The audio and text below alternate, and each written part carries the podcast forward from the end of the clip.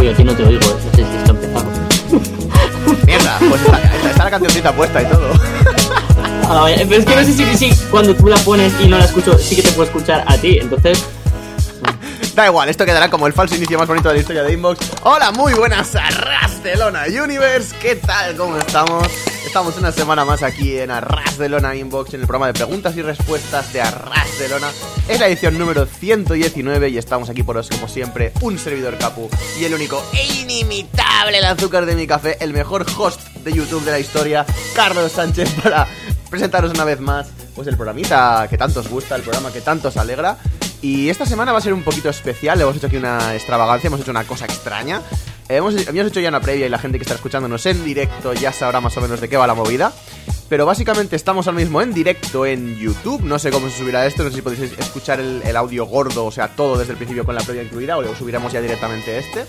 Pero en cualquier caso estaremos comentando a la vez que hacemos Inbox Crown Jewel, así que esto va a ser una auténtica locura. No sabemos muy bien cómo vamos a hacer esto, pero algo saldrá bien, algo saldrá bonito de todo esto.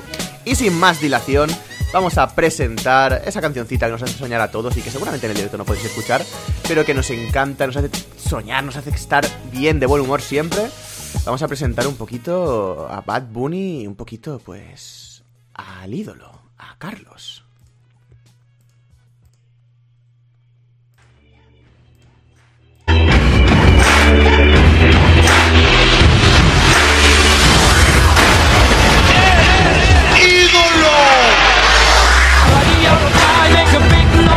Han pasado dos cosas. Una, la primera es que seguramente no la habrá oído nadie. Y, y la otra es que te he puesto la canción vieja. No pasa nada, yo estaba escuchando Voices, que también está muy guay. O sea que esto ha empezado como a ras de boches, no pasa nada. Sí, sí, totalmente, ¿eh? Pero bueno, Carlos, ¿qué tal? Muy bien, muy bien. Hoy en una edición especial de Inbox que, que se nos ocurrió otro día así un poco de sobresalto de, oye, y si mientras vemos Crown Jewel que esto va a ser horrible, de hecho, están habiendo fuegos artificiales en la entrada de Randy Orton, por favor, hacía años que Randy Orton no tenía fuegos artificiales, pues se nos ocurrió que, que para hacerlo menos pesado a nosotros y a vosotros seguramente, pues podríamos comentarlo así un poco de fondo, mientras en realidad hacemos el inbox tradicional de siempre, contestando vuestras preguntas que nos habéis ido dejando, y además podemos tener este feedback que, que siempre entra muy bien entre vuestros comentarios, a nuestras respuestas en directo, etcétera, y luego igualmente para todo el mundo, pues que los que nos estaréis escuchando luego en diferido estarán en todas las plataformas, así que con, con muchas ganas de probar cómo sale hoy el arras de boches. Exactamente, desde luego es una edición especial, es una cosita nueva que estamos aquí intentando hacer. Y no sé hasta qué punto esto saldrá bien, porque son muchas cosas a las que estar pendientes, pero bueno, eh, es eso, os intentaremos hacer un poquito más llevadera esta cosa extraña que está siendo el show de Crown Jewel de WWE, que acaba de empezar pues hace prácticamente nada, cabrones cerrad WhatsApp, nos dicen por aquí. Y- Joder, es que tengo mis 20 micros abiertos ahora mismo. No pasa nada, la ras de boches tiene que seguir viviendo. Esto es así, esto es canon. Eh, y he perdido el hilo, pero bueno, básicamente eso. Ya sabéis que el programa lo hacéis vosotros, bla, bla, bla, bla. Podéis mandarnos preguntas desde arrasdelona.com, desde la sección de preguntas para nosotros, para Inbox, para Puro Tol, para Lucha Libre, para, bueno, para lo que queráis decir. Ah, Es verdad, hay hologramas en la lona, esto es WrestleMania en Arabia, es impresionante. Y nada más, la verdad, o sea, podemos ir ma- mandando ya preguntitas, podemos ir diciendo un par, y está ahora mismo Rey Misterio contra Randy Orton en la pantalla, o sea, throwback total a 2006, de repente 2006. 2007, Sí, sí, sí, sí, y mientras tanto, pues no sé si hay alguna pregunta en concreto del pasado, pero creo que quedaría bastante guapo ahora mismo. Pues a ver si hay alguna pregunta rollo old school, porque es que este show, eh, si te fijas en, en la cartelera, en la mitad de combates los puedes hacer en SmackDown vs. 2007. Es Ujú. que este torneo tiene a Lashley, a Orton, a Rey Mysterio, básicamente menos por Ziggler y, y Rollins puedes hacerlo entero. Tal cual, o sea, es que es, es impresionante. Eh, no sé, han puesto el randomímetro, no sé si el, el, jeque, el jeque loco que ha organizado esto de repente quería ver a todo el mundo y tenía el SmackDown vs. Raw 2007 en su casa, pero está siendo extraño, pero bueno. Vamos a ir a la primera pregunta directamente. No es del pasado todavía, seguro que habrán preguntas del pasado, siempre hay alguna. Pero de momento podemos ir pues desde Toledo, nos la manda Unai y nos dice, muy buenas chicos, aquí me encuentro otra semana más para mandaros unas preguntas. Ahí van. ¿Qué tal estáis viendo esa especie de turnhill de Gargano tras descubrirse que atacó a Leicester? Vamos a hablar de ello mientras Pues vemos la verdad es que es que está siendo una de las mejores rivalidades de, de todo el año. Ya no rivalidad, sino historias. Puesto que cada semana era más entretenido los capítulos de NXT. Eh, iban añadiendo ingredientes nuevos, el factor de que no sabemos. Se va a escucharlo el WhatsApp, ¿vale? Acaba de sonarme el WhatsApp y lo vais a escuchar, lo siento mucho. Pero bueno, ah, por Dios, es que voy a perder el hilo 20 veces. Voy a intentar que esto no vuelva a pasar. Voy a cerrar el WhatsApp, a tomar por culo. Si alguien me tiene que decir algo y que va mal el streaming, pues nos aguantamos. Como, como iba diciendo que, cada semana estaba siendo más entretenido porque se especulaba sobre un luchador, sobre otro, y factores que hicieron diferente a la historia, como añadir a, a Nicky Cross, por ejemplo, a Cassius en algunas semanas, pues le daba este aura casi de, serie, ¿no? A, a, la rivalidad, que muchas veces eh, peca la propia WWE de hacer las cosas básicas, de dejar cabos sueltos, de dejar las cosas como mal hechas, ¿no? Con pinta bien acabadas. Y sin embargo, esto fue genial. Nos hicieron perfectamente olvidar a Gargano para que aquí regresara de nuevo con ese papel de heel o de, o de face que está pidiendo su. buscando su hueco. Ya veremos qué las, las próximas semanas. Pero muy interesante cómo ha derivado este personaje. Que por un lado alguien puede criticar de que ahora sea Gil cuando era el top face de la, de la marca amarilla, pero después de los abucheos que recibió y básicamente que el público le dijo que se había ganado, ¿no? El, que Chiampa fuera el ganador del título de NXT, pues creo que un poco por justicia que ahora su personaje derive hacia ir en contra de, los aficionados, ir en contra del propio Leicester, porque ya no solo el odio a Chiampa, sino a todo lo que beneficia a Chiampa. Entonces, yo creo que por lo general eh, está quedando muy, muy bien. Veremos las próximas semanas pero ya de principio tener ese Alistair Black contra Johnny Gargano para World Games me parece una espectacularidad para la cartelera. En cuanto estoy viendo el, combate de Orton y, Rey Mysterio, tengo que decir que a Orton se le ve un poquito jodido, más que nada porque como Mysterio no tiene las orejas al descubierto, no puede clavarle cosas, así que creo que no estará en su salsa del todo en este combate. Y de momento es lo único que tengo que comentar del combate. Y en cuanto a la, a la pregunta en sí, pues sí, o sea... Lo que me gusta del turn es que ha venido de forma orgánica. Eh, ha sido. Ha venido de, de, los, de, los, de los espectadores, ha venido directamente de la grada de NXT. Y han sabido llevarlo con la historia y han sabido más o menos llevarlo por ahí.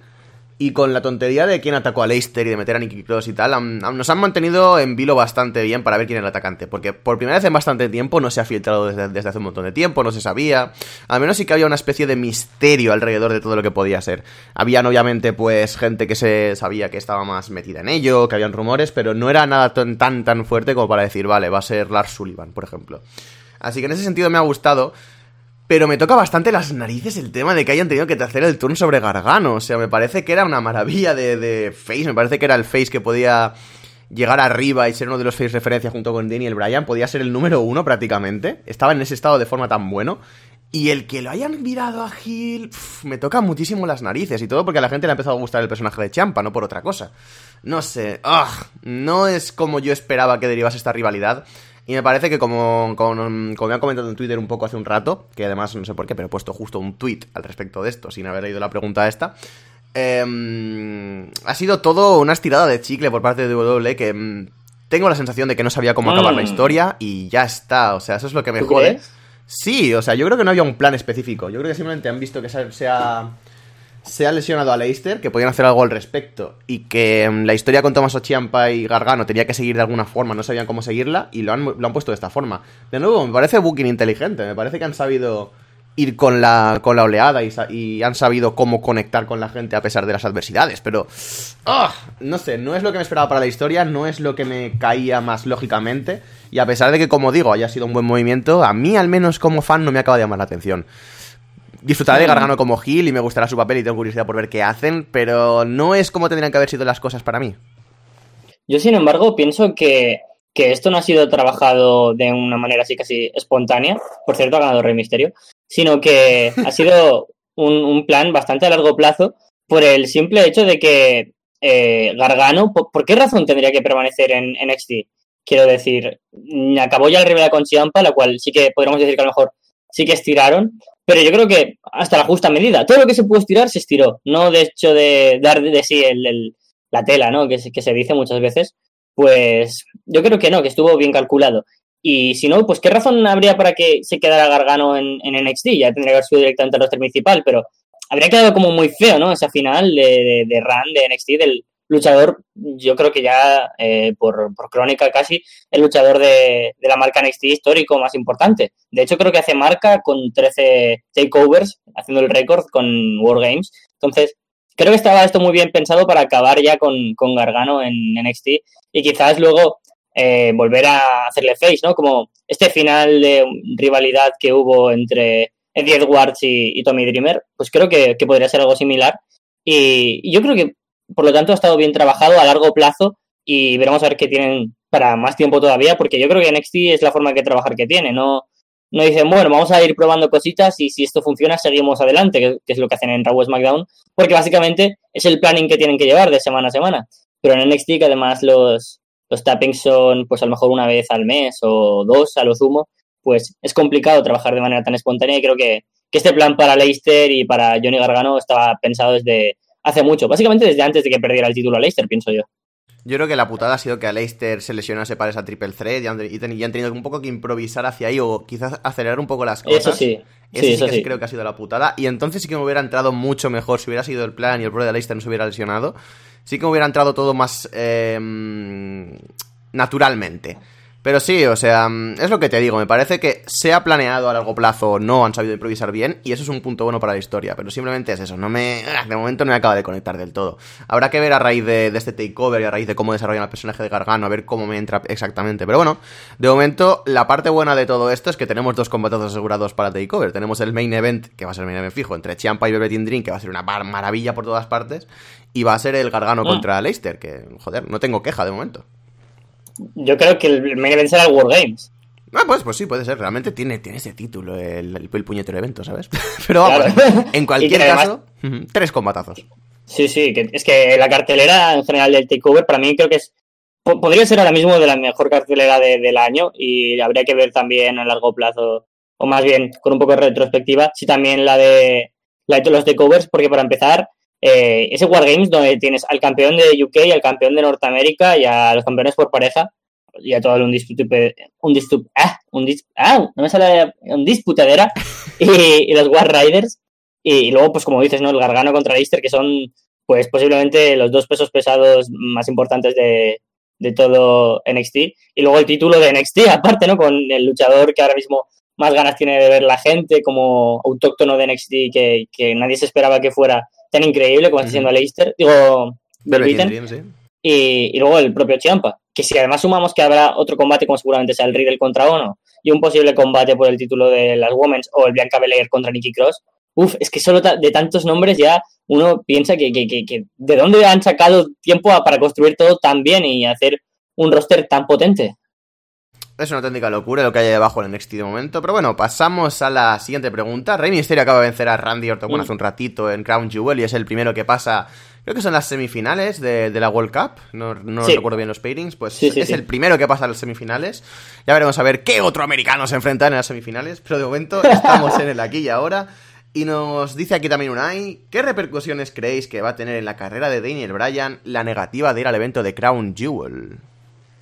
Pues yo espero que, que, ninguna, la verdad, pero eso es como, como valor personal, porque del mismo modo que yo no, no querría participar tampoco, tampoco quiero verlo, pero casi que por obligación de, de moral del podcast, digo, voy a verlo para ver qué está sucediendo, y por eso se nos ha ocurrido el tener aquí el programa de, bueno, ya que tenemos que verlo, pues podemos comentarlo un poco de manera secundaria y grabar en directo, y, y bueno, yo creo que la ética siempre va por encima de, de otras cosas, y aún por mucho dinero que le hayan ofrecido, yo creo que Brian tiene claro sus valores, ¿no? Es una persona que todos sabemos que, que por ejemplo, defiende otras causas como es el veganismo y, y tiene muy claro que, que, su personalidad, su ética, su moral, sus valores, todo eso eh, eh, es lo que ha creado la marca Daniel Bryan, no solo el ser un gran luchador.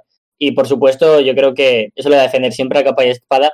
Y WWE sabe que eso es un filón bueno para ellos, que ahora no pueda, más bien dicho, no quiera participar eh, les puede traer pues eh, algo de pérdidas que serían mínimas para Crown Jewel, pero a largo plazo creo que les viene bien por todo, porque eh, Daniel Bryan coge más valor todavía, porque mmm, Daniel Bryan como la figura face que no siquiera que planta cara a WWE, creo que por todos lados es, es beneficioso, pero puede que esto obviamente le, le, duela a WWE de una manera de que ¿por qué tú ahora eres más importante que nosotros y tú puedes elegir qué hacer? No te creas más que nosotros y sí que esto le traiga un poco de, no sé, ¿cómo decirlo? De represalias quizás. Yo espero que no sea así y no tengamos represalias para Daniel Bryan. Yo creo que es eso, eso que has dicho. Ha actuado acorde a sus valores. Y realmente con toda la controversia que ha habido al respecto, la misma WWE sabe que está haciendo un evento que está, que está repercutiéndoles más negativamente que positivamente en cuanto a imagen alrededor del mundo. Y esto es así, o sea, cuando el puñetero gobierno de Estados Unidos quiso intervenir para que esto no se hiciese, creo que habla un poco del cómo están las cosas ahora mismo con esto. Eh, y ellos lo sabrán, o sea, no creo que vayan a hacerle absolutamente nada a Daniel Bryan por disentir y por no querer luchar aquí. Y creo que mm, el tema de si es profesional o no no entra aquí en esta ecuación. O sea, cualquier trabajador tiene el derecho, y más cuando ha trabajado tanto como Daniel Bryan para la empresa, y significa tanto para la empresa como Daniel Bryan, de negarse a hacer algo si no quiere hacerlo. Así que yo, por mi parte, no presentaría ningún tipo de eh, nada para, para Daniel Bryan, ningún tipo de amonestación ningún tipo de nada. Pero claro, obviamente yo no trabajo en la WWE, no estoy ahí metido y no puedo hablar por ellos. Así que no me extrañaría que hubiese alguna mierda por ahí en medio, aunque sea alguna sanción económica, que no sea algo demasiado importante, pero no sé, no creo que le, que le hagan absolutamente nada, ya lo digo y me parece que son conscientes de lo que están haciendo y son conscientes del mal que están haciendo con esto. Y lo raro es que no se haya negado mucha más gente. Pero bueno, no todo el mundo mm. es Daniel Bryan y no todo el mundo puede permitirse el lujo de decir no voy a ir y mañana va, va, a seguir manteniendo su empleo. O sea, no veo a Titus O'Neill diciendo no voy a ir a Arabia Saudí, ¿sabes? Es, claro, complicado. Solo recuerdo el caso de Sami Zayn, que, que por su religión eh, no, no fue a Arabia Saudí. Y claro, allí con, con lo conservadores que son, supongo que la, la, religión lo tendrán como una de estas cosas que, que, no se pueden tocar.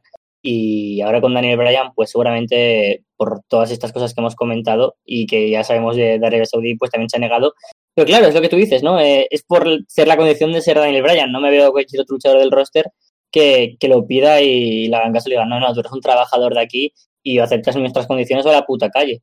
Pero a Daniel Bryan, obviamente, es que es así, al fin y al cabo es una empresa privada que tiene sus condiciones, tiene sus, sus cosas y seguramente en el contrato pues esto eh, llegas a un acuerdo en el que esto sabes que puede llegar a pasar, deseas que no, pero si pasa pues te lo tienes que comer o, te piras. Y es una putada y así trabaja WWE y casi todas las empresas, y así es el capitalismo salvaje amigos. Eh, no tenemos apenas derechos y, aquí Daniel Bryan ha ejercido los que tiene y la verdad es que me alegro por él, solo espero que no tenga ninguna represalia, ya no solo a nivel económico, sin ni personal de trabajo, sino que eh, su posición y su estatus como main eventer y como una de las caras de la compañía siga adelante. Pero bueno, también leí hace no mucho en Solo Wrestling que no hay planes para largo plazo para Daniel Bryan, así que me parece casi irrisorio ¿no? que, que Daniel Bryan esté en esa posición. Estamos ahora mismo también en el evento en Crown Jewel, está entrando de Myth está entrando Mr. Por así decirlo. Y es eso, o sea, la pirotecnia, es lo que estábamos hablando antes. No sé si en la previa, no sé si se llegado a escuchar en el programa en sí. Pero es impresionante que se hayan gastado esta cantidad de pirotecnia en, toda, en todo. O sea, por ahora todo el mundo ha tenido pirotecnia, todas las entradas, y no sé. Es cuanto mínimo curioso que se lo guarden justamente para este show, pero bueno. Es que hay que pensar que, WWE. Cada vez que hace algo como Evolution solo intenta mentirnos, porque de, de nuevo, más pirotecnia todavía, no solo de la entrada. Fuegos artificiales como si fuera eso la final de, un mundial, ¿eh? Y eso me hace pensar eh, dos cosas. Lo primero de que no escatiman en gastos como estos que están recortando de todos lados. Imagínate la cantidad de dinero que les estará dando eh, este show, porque solo con el stage y los fuegos artificiales, que son cosas que han recortado hasta de los SummerSlam, Royal Rumble o Survivor Series de turno, o sea, increíble.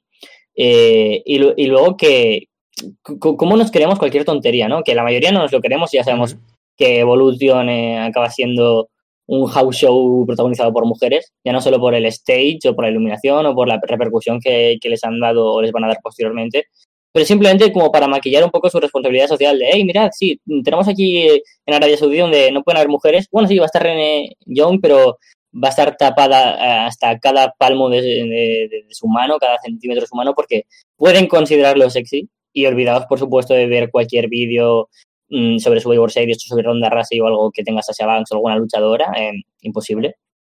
Y, es que es eso, ¿no? Que cómo intentan vendernos por un lado, hey, somos súper buenos, en rollo mm, el señor McMahon con el traje de Jimbo, que siempre decimos, ¿no? Que es un meme increíble, y, que representa muy bien esto, porque en realidad sigue siendo el señor Barnes, aunque, se, aunque la mona se vista de seda, la mona se queda, ¿no?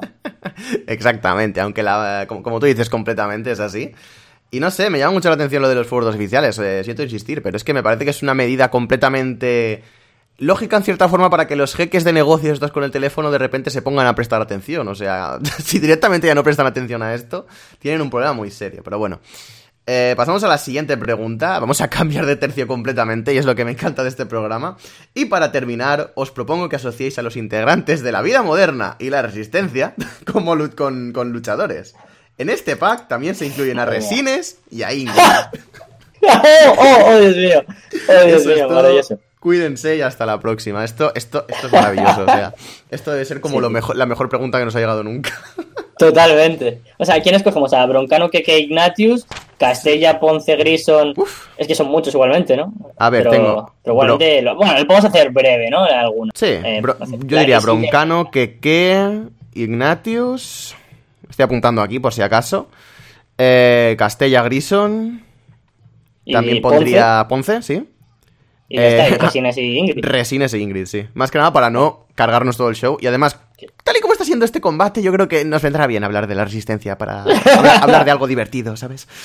Sí, sí. Es que además, ¿sabes? Tengo la sensación, eh, viendo estos combates, que los estoy viendo básicamente, pero no tengo la mente centrada en ellos, que mm. todos son iguales, tío. No, no, me van a sorprender. ¿Sabes? O sea, puedo ver eh, todo el rato el mismo combate, pero me cambian el final y igualmente, o sea, podrían hacer todos los días el mismo combate cambiando el final y nadie se daría cuenta, o nos daríamos cuenta, pero nos daría igual. Exactamente, es un poco ese rollo, o sea, al no haber tan ningún tipo de momentum para nada de la cartelera y para y, al no tener realmente ganas nadie de ver esto, es que es eso, o sea, me da completamente igual el que gane, me da completamente igual el desarrollo del combate, no tengo ganas de ver absolutamente nada de esto, pero estoy un poco como dices tú, ¿no? Con la obligación un poco casi moral de ver el evento porque porque tenemos que comentarlo en cierta forma y ya está, poquita cosa más. Mm. Ah, no sé, sí, sí. Y ahora sobre, sobre, la pregunta, ¿no? Eso, pasamos a la, a la, pregunta directamente y no sé, empezamos por lo, por lo flojito, ¿no? Empezamos por Broncano directamente. Uf, es que Broncano es el, el, líder, ¿no? De, de, los pachachos. Y siendo alguien tan joven, ¿eh? Como de, de repente se ha convertido en un fenómeno de, de, la comedia y la verdad es que desde hace mucho, mucho tiempo que, que se veía venir, tanto en programas de televisión como eh, están no solo las noticias como en la radio, en, en, la SER, pues, y también en el You, llegó a estar en el You hace muchísimo, muchísimo tiempo. Y, claro, eh, uno ya, ya sabía que, que, Broncano era muy bueno, pero no sabía que podía llegar a tanto y sobre todo que a, tantos tipos de, gente, ¿no? Entonces yo creo que como fenómeno, y de, alguna manera, tendría que ser algo como, no sé, alguien que, que haya aparecido de repente y a todo el mundo le haya gustado. Pero ahora, ¿quién se te ocurre así? Hmm. Siguiendo esa línea de pensamiento, no se me ocurre alguien en concreto que hayas dicho, ¡buah! Ha explotado muy fuerte. Porque el primero que se me ha ocurrido ha sido Velvet Dream, que era lo que decías de. Mm, nadie se espera que estuviese en esta posición. A pesar de que venía llamando un poco, sabíamos que tenía cierto talento, que podía llegar a hacer algo chulo. Pero no me casa porque. Velvet Dream no es tan importante como lo es Broncano para, la, ahora mismo el humor en España. Así que tampoco me acaba de casar del todo. No sé, yo Tendría que ser algo rollo. Hmm. Mm, Pete Dan, a lo mejor, pero es que. Hmm. Mm, mm, no sé. Dentro del ámbito de, Inglaterra y de Reino Unido, mejor dicho, sí que sería algo rollo Pete Dan. Pero a gran escala o WWE, a lo mejor sería directamente un eh, Okada, ¿no? De, de repente New Japan se hace popular a un nivel más mainstream para, para el resto de la gente que no solo ve WWE Okada es como esa punta de lanza que, todo el mundo admira porque es sobresaliente y a lo mejor sería alguien parecido a ese Ace, ¿no? Que es Okada. Sí, sería un poco ese rollo. O sea, yo lo estoy viendo un poco como que es el, enésimo acierto del señor Buenafuente, teniendo a gente amaestrada bajo su ala, por así decirlo. Y si hablásemos de comparativa en cuanto al wrestling, yo casi que compararía un poco a Buenafuente con Paul Heyman, en cierta forma, porque de alguna forma o de otra siempre está rodeado de talento y siempre sabe hacer como cómo, cómo moverse y a quién contratar y a quién ver. Pero de nuevo, eh, no hay nadie de los, de los clientes de Heyman que me encaje con el perfil de Broncano. Así que acepto completamente lo de Okada como, como, como el señor Broncano. No sé, podríamos hablar del siguiente que sería Keke, básicamente, el señor mayor. Uf, es que Keke puedes tirar de muchas cosas, yo, pero yo mm, me quedaría mejor con, con Nakamura por el chiste de vago, de que... Completamente. De que, que quiere que le den el trabajo hecho y hasta de vez en cuando se puede lucir, sabemos que es muy bueno, pero es, es un señor mayor que, que es un vago y entonces, pues para mí, a lo mejor es Vagomura. O sea, Nakamura está más centrado en hacer surf y que está más centrado en, yo qué sé, en hacer cosas de ricos, como en, en, ir, de- en ir desnudo por casa que en bata, fumando pipa y no sé, haciendo Claro, cosas de ese estilo. Par- par- partir en bandejas de oro, a lo mejor, estar pues oliendo trufas, esas cosas. Así que la comparativa me parece perfecta. No, no se me ocurre absolutamente ninguna otra, así que te la doy por validísima. Y esto es un poco como Words, ¿no? Hablando de una fuente, es un... Es un... Sí, aquí, sí, aquí gana, aquí gana quien a mí me da la gana y ya estaría.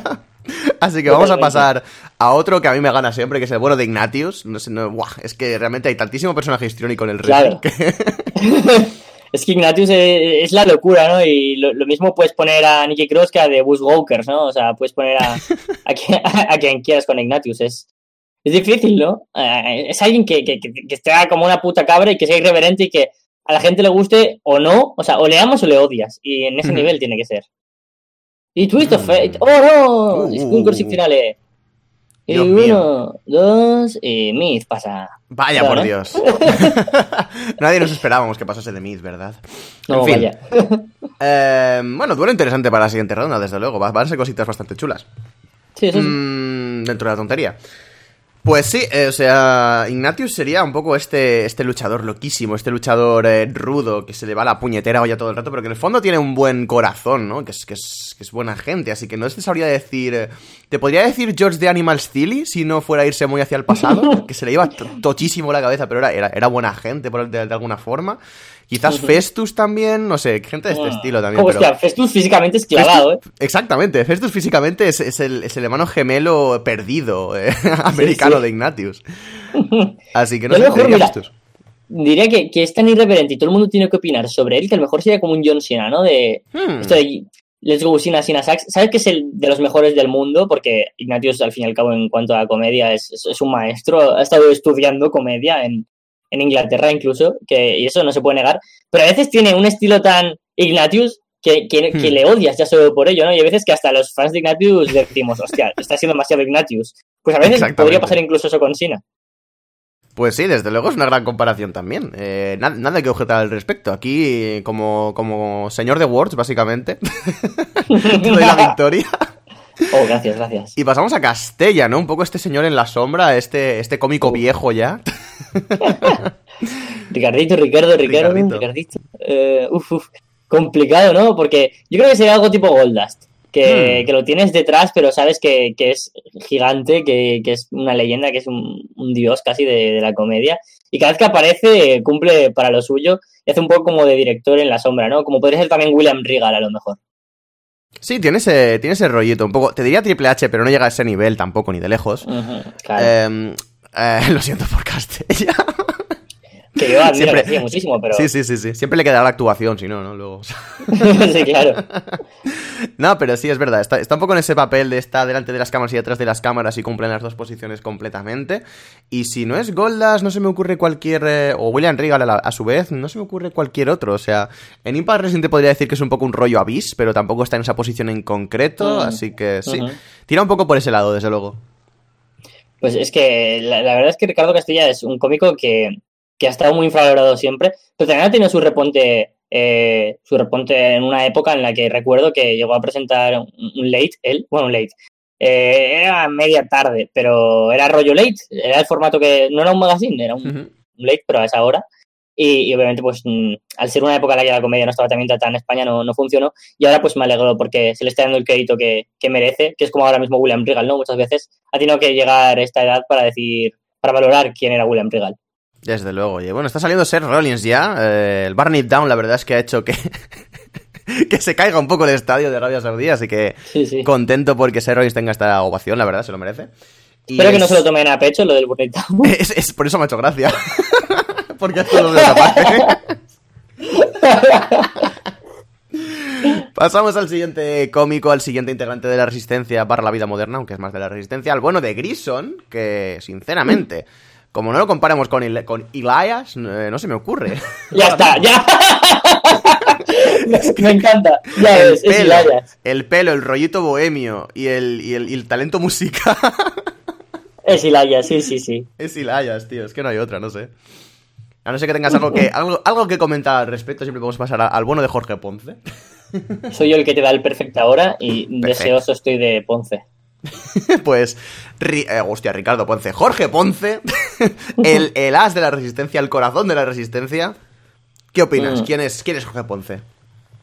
Es que Ponce es, es alguien del que eh, no, no puedes no amarle en la comedia. Es que es magnífico, es que es alucinante, es de, es de- de los mejores. Aunque Broncano sea, por supuesto, el capitán del barco, yo creo que sin Ponce se hundirían. Es como eh, esa figura que a lo mejor ah, tiene ahora mismo un AJ Styles o un Seth Rollins, que no son la cara de la compañía, pero son figura imprescindible y que seguramente la mitad de, de días sean lo más importante de, de la cartelera y que den el mejor combate. Pues Ponce es lo mismo. Sabes que siempre que van a estar ahí te van a dar un gran combate y son de lo mejor. Así que yo a lo mejor pondría como un AJ Styles a Jorge Ponce.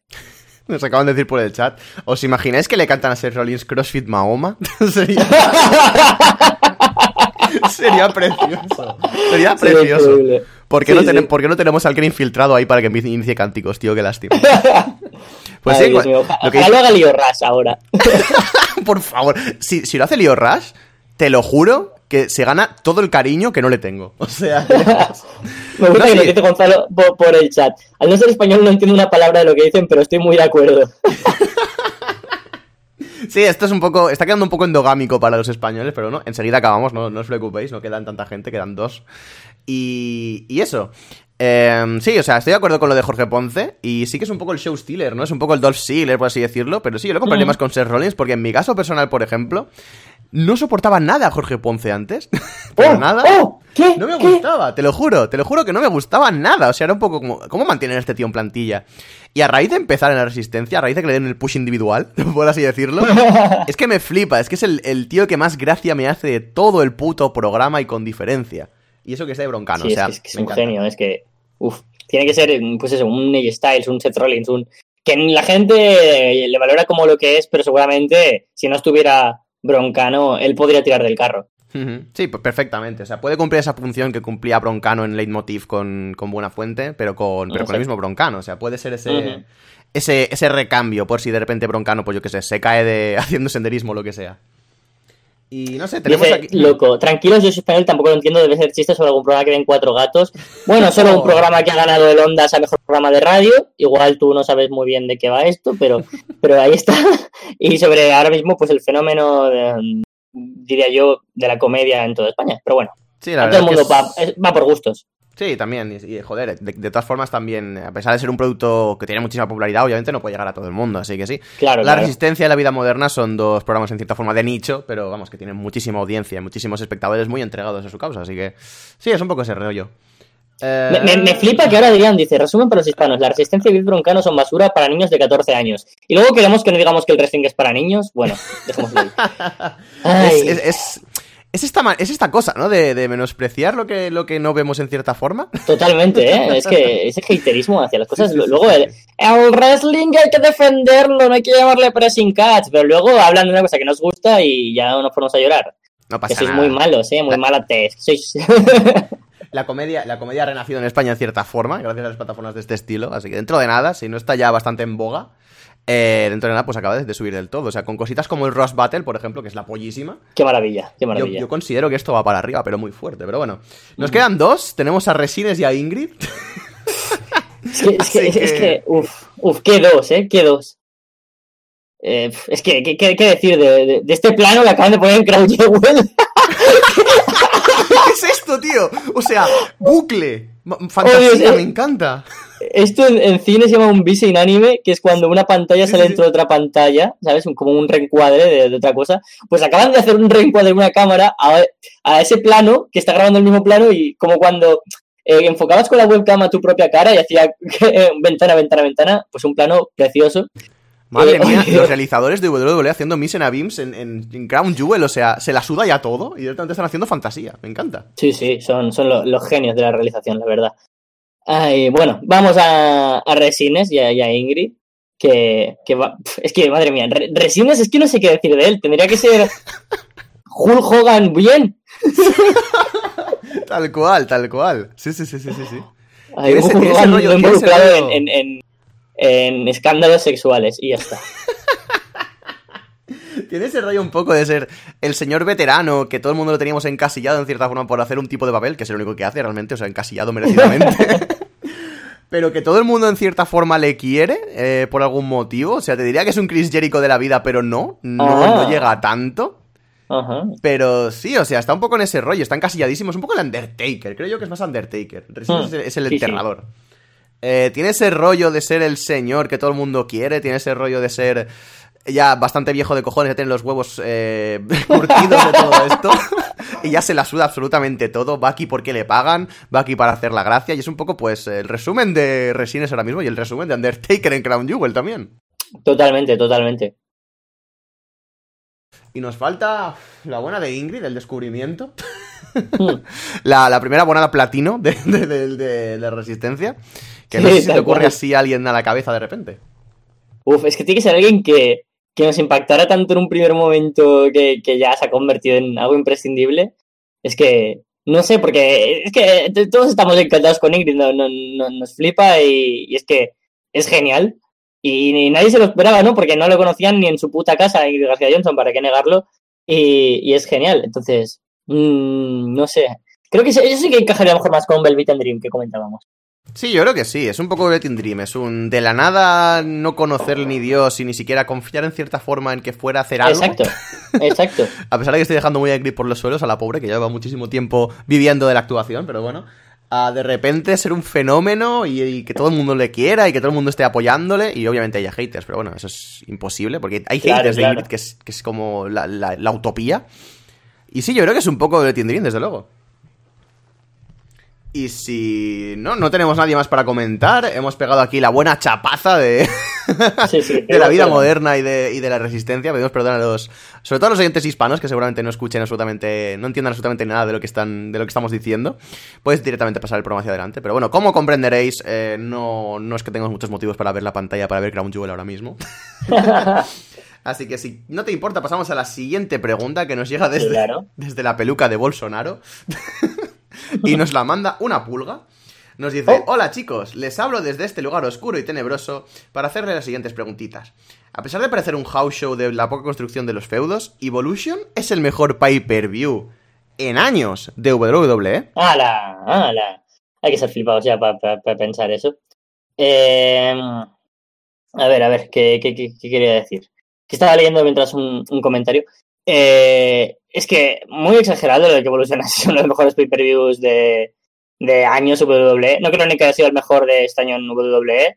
Eh, eh, claro, es que por un lado está Takeovers, que ahí obviamente pues los Takeovers han sido mucho mejor que Evolution, aunque Evolution ha dado un combate pues seguramente sí que ha sido de los mejores del año en WWE, con ese Becky Lynch contra Charlotte, que, que fue increíble y, y uno de los mejores combates de mujeres que he visto en mi vida. Le faltaron y, o sobraron algunas cosas, pero fue, fue increíble. Y en el main roster sí que es posible que haya sido el, el mejor evento del año, ¿no? Habría que revisar un poco carteleras y, shows, pero el, el nivel fue muy bueno, aunque de todos modos es, lo que digo, no, no haya servido para nada, porque eventos como el de hoy y el que estamos viendo ahora mismo, eh, pues de alguna manera me hacen pensar que, que aunque haya sido muy bueno, eh, no ha servido para nada y nos hemos comido ¿no? esta gran mentira de, de ah, sí, un paso adelante para las mujeres, los damos todos juntos, eh, mujeres igual de importantes que los hombres en el roster.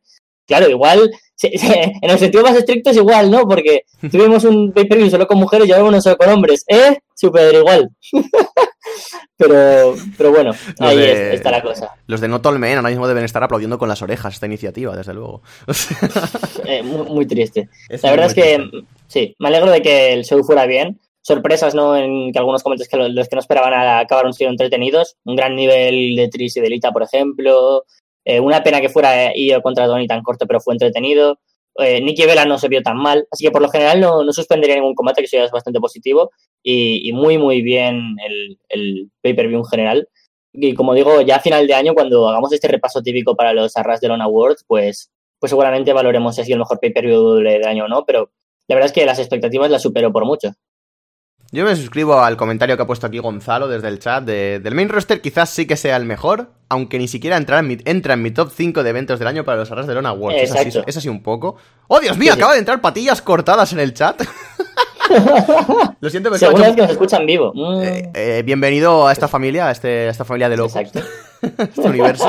Y no sé, me ha hecho mucha gracia el nombre, tenía que resaltarlo. Em, sí, o sea, es un poco este rollo. Yo creo que del main roster sí que ha sido el mejor evento del año de WWE. Yo creo, al menos estaba viendo el evento y no tenía la sensación de querer pasarme nada, ni de querer saltar ningún combate en ningún momento. Era una sensación de show redondo un poco. Y es lo que me ha gustado del evento. O sea, me, parecía. Mm, me parece que fue bueno en todas sus fases. Me parece que pusieron toda la carne en el asador en todo el momento para demostrar que les habían dado la oportunidad y que iban a responder. Y me parece que fue la confirmación de que las mujeres sí que pueden llevar el peso de un show y sí que pueden perfectamente estar en el mismo nivel que los hombres. Y de hecho, superarlo incluso, porque los combates que hemos tenido con Becky Lynch y Charlotte es impresionante. Me parece que es uno de los mejores combates del año de WWE. El, main event de Ronda Rousey y, Nikki Bella, a pesar de que mm, eh, apoyaba que Nikki Bella podía estar en esa posición, me sorprendió también incluso a mí. Y el Kairi Sane contra Shayna Baszler, por ejemplo, también fue un gran combate. Incluso el de Riot Squad contra Banks, Bailey y Natalia. O sea, los últimos combates de la segunda mitad del evento me parecen tremendos combates. No sé, me parece que fue un gran evento, no tuvo realmente flacos muy bestias, ni tuvo momentos muy malos. Y yo sí que lo daría como uno de los mejores eventos de la WWE del año. O sea, tendría que revisar eso, los takeovers, alguno en concreto puntualmente seguramente haya sido mejor. Pero del main roster sí que me parece el mejor evento del año de WWE. Hmm. Es que mm, estamos tan acostumbrados a unos shows largos, pesados, con muchas cosas que, que no queremos ver. Y aquí se han mostrado pasión en cada combate, sabiendo que era una cita especial para ellas y obviamente no se han querido guardar nada. Cuando muchas veces shows como los que estamos viendo ahora, ¿no? Que los vemos sin pena ni gloria, no es nada de que decir, oh Dios, es que me estoy desconcentrando de lo gran combate que está haciendo. No, son una estructura muy básica, no mucha historia, un combate que sabemos que está ahí por dinero. Y aunque Evolution sea así, para ellas no fue así, que es lo positivo, ¿no? Y era un momento para, para lucirse y, hacer suyo el, el show. Así que para mí un gran nivel y como, como digo, seguramente si no es el primero, en el top 3 del roster principal o sí, en el top 3 estoy 100% seguro de que estaría. Nos comentan por el chat también, el bueno de Pablo Alonso. El evento parece aburrido, así que os escucho viendo Los Serrano. Me parece, me parece el mejor comentario de la historia. Y acaba de entrar el bueno de Kurt Angle en, en, el, en el ring. Acaba de estar, está aquí en, la joya de la corona para demostrar que es el mejor luchador del mundo. It's damn true. Me parece que Alejandro está un poco mojando Braga ahora mismo en, otro universo. ¿Tú crees que quedará al nivel Kurt Angle para hoy? Yo creo que este combate primero lo, lo, va a ganar él, es lo que tendría más sentido. Y luego, pues seguramente pues mm, veremos a ver, ¿no? Pero a lo mejor ese Kurt Angle contra, contra Rollins podría ser incluso bastante interesante, ya que Seth ha ganado el combate anterior. Sí, o sea, yo creo que Kurt Angle siempre que se sube a un ring intenta cumplir de la mayor de las maneras. No está en el mejor estado de forma, pero aún así, este, este hombre tiene 50 años y mira cómo está, está en un estado físico tremendo.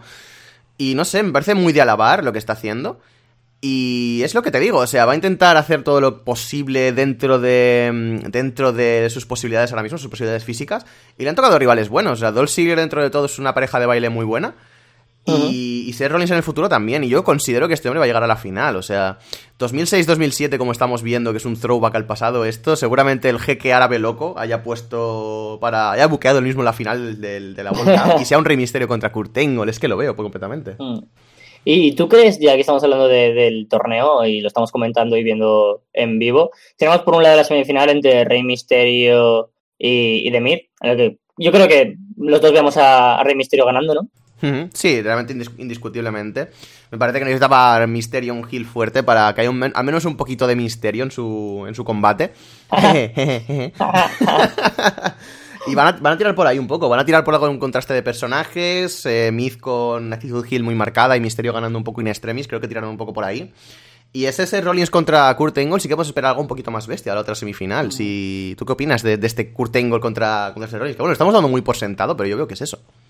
Claro, es que eh, habría que valorar también el estado físico de, de, de Angle, de que si ya no dura muy bien para un combate, quizás para dos tampoco lo vayan a buquear, ¿sabes? Es lo que estoy pensando. Y para tres, mm, casi que menos. Eh, habrá que ver este combate. Pero tampoco me extrañaría, ¿no? Que ganara Ziggler. Esta es la semifinal, bueno, el cuarto final que tengo menos claro la victoria, justo por el estado físico de Ángel, pero creo que los árabes eh, pagan y mucho porque Kurt Angle esté mucho tiempo eh, sobre, sobre su ring y, y, bueno, yo creo que el Rollins es un, luchador que, que, hemos visto contra todo tipo de wrestlers y siempre cumple, es un, un prototipo de wrestler que, que, da para todo y en cuanto a cardio, etcétera, pues, pues también yo creo que está muy, muy loable para, para estar en tres combates en una sola noche. Y luego la pregunta de, quién ganará, ¿no? Porque como dijo Shane McMahon en SmackDown, si el que llega a la final de SmackDown pierde, no podrá volver a la marca. O sea, ¿ganará Rey Misterio o, o harán que Rey Misterio se vaya a Raw? ¿O no llegará Misterio a la final? Es curioso porque esta condición tan extraña que ha puesto el bueno de Shane McMahon obliga un poco a que si Misterio llega a la final, gane la final. O sea, acaba de. Claro. Y a no ser que Shane haga la tontería de es que has luchado muy bien, es que me, me, ha gustado cómo lo has hecho, así que estás dentro de la marca de todas formas porque podemos utilizarte. Que sería una bajada de pantalones un poco bestia. Mm, no sé. Eh, no sé por dónde puede tirar esta historia y eh, hasta cierto punto si llega Rey Mysterio a la final está obligado a ganarla, es así. Pero por otra claro. parte, si llega Kurt Angle a la final, eh, tiene que ganarla también. O sea que si es esa final y si vemos ese, ese Kurt Angle contra Rey Mysterio, considero que va a ser el único combate interesante que tengamos en toda la velada. Quizás después de. Mm. Quizás por detrás del main event, incluso este de Brock Lesnar y Braun Strowman, que es el main event. Así que realmente no. sí que hay cierta curiosidad. El main event es el combate de los no, 100 sí, millones sí, que se han exacto. gastado ahí. el dinero de toda una vida de, un país es, entero es, trabajando. Es, es, impresionante, o sea, si lo piensas, esta lucha, va a luchar el puto Shawn Michaels y a nadie le importa una mierda, o sea. Sí, sí, tal cual, ¿eh? O sea, es que, por ejemplo, eh, me, me, me, llama la atención ver a Kurt Angle sobre el ring que a Shawn Michaels. Y Kurt Angle, que, que por cierto lo estoy viendo en, buena, uh -huh. en, en, un buen estado físico. Ya le dimos en buen estado físico en WrestleMania con, con Ronda Rousey. Me sorprendió mucho el, ese combate y el estado físico en general de Angle. Y, y hoy repito, creo que, que está. Uy, uy, uy en, en, una muy buena actitud física y, y, Dios mío, ahora, ahora mismo, ¿qué fuerza está haciendo con los cuádriceps? Uf. Intentando quitar a, a, a Ziggler de, de, del apron, increíble. Esos yo, son años, yo que... años y años de sentadillas, o sea, impresionante. Sí, tal cual, sí, sí. Yo creo que si Ángel está en un buen estado físico, mmm, podría llegar a la final. Veremos a ver, eh, tenemos una buena tarde por delante para averiguarlo. Y de momento vamos a la siguiente pregunta, eh, que es una idea de olla, pero bueno, es una idea, de olla interesante. Hay un rumor muy fuerte, que yo no he escuchado, que el próximo Super Showdown sea en España. Ustedes como fans españoles ¿Qué? del wrestling, ¿qué les parecería? Considerando la cartera de Australia, o sea, eh, no lo entiendo. que, que, no han vendido ni el 50% de entradas del Palau Sant Jordi y del Withing Center. Bueno, igual sí que han vendido muchas, pero, pero por lo que yo he ido leyendo, pues no eh, lo veo imposible, la verdad. España es un país donde eh, solo por situación actual eh, socioeconómica es imposible hacer un evento de tal magnitud porque no, no, no, no ganarían dinero, la verdad. No hay, no hay fans para, para poder verlo, por otro lado, ni que pudieran acudir, ni con la cartelera más potente del mundo, ni trayendo a Shawn Michaels, ni a Angel, ni a Taker.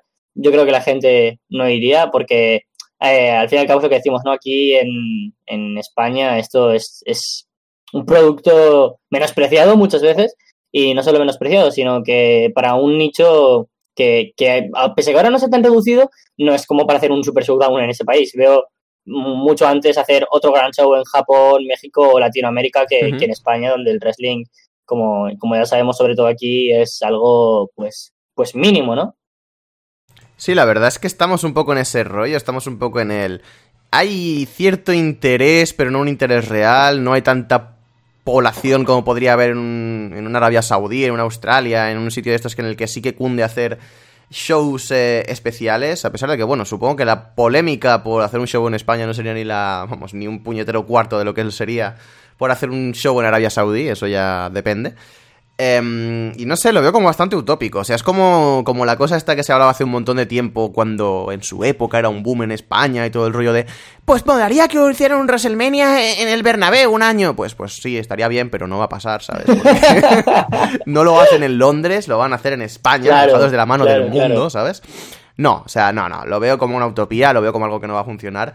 Y muchas cosas tendrían que cambiar aquí, muchos tendría que subir el interés para ella, Showdown, nos dicen en el chat. Con fauna autóctona como, yo que sé, eh, Albert Rivera. Ojo, ojo, ¿has invocado a Albert Rivera? ¿He invocado a Albert Rivera? ¿Acabas de invocar a Albert Rivera? Acabo de hablar de Albert Oh, Dios Rivera. mío, oh, Dios mío. Yo si acaso iría mirando ya la fotito del inbox porque acaba de aparecer, señores y señoras, Don Albert Rivera. Se acaba de invocar a, a la fiesta, ¿no? A, a- el, el amante de los animales, el amante de los pollos, eh, Albert Rivera. Tenemos al primer invitado sorpresa de Inbox. Desde luego, Albert Rivera apareciendo desde, desde yo qué sé, ¿de dónde viene este hombre? Eh, mejor Desde- no decirlo. Sí, sí, o sea, viene de. Viene de. Bueno, da igual, sí. De Colombia, quizás viene De de, Colombia, quizás sí. Viene muy fu- pisando fuerte, aquí pisando las líneas para llegar a Inbox. Y, y no sé, la verdad, he perdido el hilo de lo que estaba diciendo. Pero vamos, Yo sí, también, que no, no que no. No, Ah, va sí, a pasar Madrid. super- no va a pasar Super Showdown en Madrid, ni en Barcelona, ni en Ajá. Valencia, ni en Villa, Villahermosa del Río. O sea, lo siento, pero no, not gonna happen. Ojo, porque acaban de invocar a Bertín, acaban de invocar a Uh. Bertín y, y, por supuesto, en unos segundos debes saber, se está invocando a Bertín y Ángel Slam. Y cuando Ángel está haciendo la cuenta de tres, Bertín, Uy, uy, uy. ¡no! ¡No! No llega a ganar Kurt Angle, No. pero aparece Bertín para alegrar, no. Esto está siendo una edición caótica, estamos teniendo mil cosas a la vez. Un poco más si Kurt Angle vence por el, por el espíritu de Bertino Osborne. Hubiera sido un momento maravilloso radiofónico. Pero se tiene que dar, se tiene que quedar en una utopía, en un poco un, un, un casi, un casi fue. Y como casi fue, y como casi estamos hablando de España y todo este rollo, nos llega una pregunta desde España, nos la envía Josan. Os dejé esto como comentario del vídeo de la semana pasada en el que hablasteis de programas de wrestling en España, pero me he animado a mandaros esto como pregunta para saber qué opináis. Es la primera pregunta que os envío, pero os escucho desde hace bastante tiempo, y ya que estoy me gustaría felicitaros por el programa. No me pongáis aún los perros follando, por favor, os dejo mi pregunta. Yo tengo una teoría desde hace varios meses, viendo el auge que está teniendo Movistar Plus y viendo cómo está apostando por monopolizar prácticamente todo el deporte existente en cuenta. En cuenta que WWE ya tiene la network y los programas de versión internacional ya se emiten en Neox, Movistar Plus empieza a emitir los eventos grandes de New Japan Pro Wrestling en directo, con comentaristas propios, nuevos y más profesionales que Héctor del Mar y Fernando Costilla, como podríamos imaginar que se hace en las empresas serias del mundo que tienen comentaristas propios. Espero haberlo explicado. Como digo, creo que en algún momento eh, Movistar Plus empezará a emitir en directo los eventos de New Japan Pro Wrestling. Además, porque la hora no sería muy mala, siendo por la mañana hora española. ¿Veis vosotros esto factible de aquí a quizás dos años, por ejemplo? Un saludo y, como he dicho, enhorabuena por el podcast. Pues muchas gracias y, y la verdad es que un placer que tengamos a oyentes que, que nos dediquen el tiempo así, que nos den sus teorías y que nos escuchen desde hace tanto tiempo. Muchas gracias. Y la verdad es que es una teoría que yo ya llevaba pensando desde hace un tiempo, no con New Japan, pero la verdad es que se adapta muy bien a, a justo lo que dice y es el producto de que Movistar está reuniendo casi de manera mm, de, de- de- de monopolio del, del deporte y de, muchas cosas. Y es que Movistar, mm, eh, que forma parte del grupo Telefónica, pues obviamente es el grupo de comunicación más importante de España junto pues a los A3 Media, Grupo Prisa, Mediaset y, y estas cosas que, que ya conocemos. Y, y claro, eh, si alguien tiene poder económico ahora mismo para traer el, el wrestling de nuevo, es seguramente Movistar, que en una privada eh, apuesta, apuesta por que la gente vaya a pagar por dos Uh. tipos de cosas. O, o cosas de calidad, sí, por cierto, ha ganado el Ziggler. Exacto, Eh. per- perdón por cortarte, pero ha ganado Dolph Ziggler, o sea, a la mierda mi apuesta. o, o, o bien Movistar lo que hace es ofrecer o cosas de, de calidad o cosas que, que vaya a ver solo cierta gente que, que quiera pagar por verlo, ¿no? Y nosotros en el mundo del wrestling, que estamos bastante acostumbrados por pagar estos tipos de servicio, ya sea en streaming, en plataformas de bajo demanda o en pay-per-view, como se ha hecho de toda la vida, pues obviamente eh, podremos eh, pagar Movistar si nos ofrecieran una empresa como es New Japan, que aquí cada vez tiene más adeptos, llegando a ser seguramente pues la segunda opción, ¿no? Más de wrestling después de WWE que más se consume en España. Yo creo que más que lucha underground, que más que Impact, más que Ring of Honor, New Japan ya ha llegado a, ese nivel de ser como la segunda. Y, podría ser, pero veo eh, lo, veo complicado. No, no tengo muy claro por qué, pero no, no creo que lo llegara a hacer, pero me, encantaría. A lo mejor es que puede hacerlo. Pero veo bastante más factible que Bein Sports, otra de las cadenas que, que tiene Movistar, eh, opte por importar el producto que ya se está importando a otros países de, de Europa, como son Alemania, Italia o Francia, de MLW Fusion, de la empresa MLW, también tiene un semanal que se llama Fusion, y que podrían traer aquí Bean y que eso sirviera un poco como, como prueba, ¿no? Como cebo para ver si a la gente se interesa, qué resultados obtiene y de ahí pues traer algo tan importante como sería New Japan, que seguro que barato no es, que ese es uno de los problemas que veo, pero, pero sería increíble, la verdad, que, que podría tener ahí eh, una profesionalidad que no se ha tenido con W en el, en el trato y en el producto, pero que aquí sí que se podría encontrar. Sí, desde luego yo creo que es algo factible dentro de un tiempo, si sigue creciendo todo así, si el, el, interés por el wrestling sigue subiendo. Pero de momento es bastante, eso, es bastante una idea loca en la cabeza y poquita cosa más. O sea, no lo pondría al nivel de este Super Showdown en España, pero lo veo como algo un poquito más factible. Pero aún así, se me sigue pareciendo una idea extraña y una idea complicada de aplicar ahora mismo por esto, porque no hay tantísima tradición, no hay tantísimas ganas de ver wrestling en España, a pesar de que sí que las hay, a pesar de que hay más de la que pesimistamente hablamos de ellas. No hay tantísimas ni hay tantísimas ganas de todo esto. Así que estamos un poco en un impasse, en una zona intermedia. Estamos jugando con grises. Eh, y de momento es bastante complicado. En unos años quizás, pero sí, como, como bien has dicho, quizás la clave entraría un poco por el, por el Bane. Eh, y que un poquito pues ayude a MLW Fusion en primer lugar y quizás en eh, New Japan si todo esto funcionase bien eh, también se quisiese meter un poco en el meollo, ¿no? Si ven que, que, España al fin y al cabo es un es un mercado al alza, que ya veríamos a ver. Eh, y sí, qué, qué, manera de acertar de Capu, desde luego. Y tenemos una cosa aquí en el chat que creo que ya lo has visto. sí, sí. Que es que podría, podría entrar ahora mismo cierto invitado, ¿no? Podría entrar ahora mismo cierto señor. Uh -huh. Podría hacerte yo de que qué, aunque ya lo sabes, y traerte un invitado sorpresa. Oh, oh, ¿quién será? ¿Quién será? Eh? ¿Quién será? Hay que estar apachando. Eh, por que... cierto, ¿qué te ha parecido el combate de, de, de Ziggler y, y de Ángel? Mm, salvando el final, que soy, ya sabéis que como pitoniso no tengo puñetero rival, soy impresionante. eh, me parece un combate bastante adecuado. O sea, dentro de todo lo que ha habido hasta ahora es un poco la misma tónica. Combates, eh, bueno, estructura sencilla, no se han ido a matarse tampoco. Aparte es un torneo que van a haber dos combates más. Hay un señor volviéndose loquísimo en la grada por algún motivo ahora mismo. Y, y ¿Por qué eso. entra el New Day? ¿Por qué va a ser? Viene el Power of Positivity, que en Saudi, que en Arabia Saudí quizás hace falta, pero bueno. Eh, eh, y eso, me han parecido combates simples, combates rapiditos, pero bueno, eh, destacaría eso, el estado de forma de Kurt Angle, que a pesar de que es un combate que no ha exigido demasiado físicamente, yo creo que ha estado a la altura. Podría haber hecho más, creo yo, porque tampoco, no, no ha entrado ni a sudar, pero bueno. Sí, la verdad es que ha sido un combate, pues, pues que en ese sentido, pues tampoco iban a, a matarse, porque es que, es que está pasando, espera, ¿qué está pasando? Se están elevando entre, entre los cielos el New Day. Pero, sí, pero, pero, cortarlo, pero, pero, madre de Dios, ¿qué es esto? What the fuck? Oh, Dios mío, pero ¿cuánto dinero habrán puesto los, los sauditas para recrear una, una alfombra mágica como en Aladdin? Oh, Dios mío, esto es, esto es una esto, locura. Esto, eh... esto, esto, está siendo maravilloso. O sea, no, no, no, pensaba que el alcohol fuese a afectar tan pronto. eh, yo creo que, que, ni en WrestleMania se gasta tanto dinero en, estas, en estos asuntos. Que es dinero que obviamente gastan aquí porque imagínate cuánto les habrá entrado. Eh, o sea, es flipante, ¿no? El, estos aladines que tenemos aquí. Y, y, ya no sé de lo que estábamos hablando. Se me ha ido. Ah, sí, lo del Kurt Angle contra, contra Ziggler. Y el combate yo creo que ha estado bien. Ha sido mmm, aceptable, ha estado bien en general.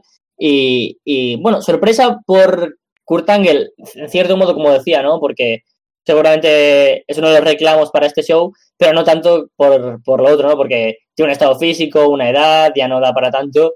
Y ahora, pues, y quizás tengamos a, a Ziggler ganando también a Rollins para de alguna manera equilibrar este 50-50 entre ellos. Y que Rey Mysterio tenga un heel ahí que ganar y que seguramente, aunque me prefiero tener a. O sea, prefiero por mucho a Seth Rollins que a Dolph Ziggler, me encaja más un Ziggler contra Rey Mysterio. Sí, ahora mismo dentro de todo lo que hay, un Ziggler contra Rey Mysterio sería lo adecuado. También sería la forma de. Un poco de, de que este, este buqueo para, para que el bueno de. Mmm, para que el bueno de Rey Mysterio continúe en la marca azul. Sería creo que lo adecuado y sería lo mejor. Eh, así que sí, quizás un Dolph Ziggler contra Rey Mysterio sea a la vez quizás lo mejor para el wrestling en cierta forma en cuanto vamos a ver un buen espectáculo y en cuanto a storyline, porque hacer perder a Seth Rollins contra Rey Mysterio para que Rey Mysterio aguante esta, esta, esta estadía ¿no? en la empresa, me parecería bastante mal a pesar de que me parece un mejor combate.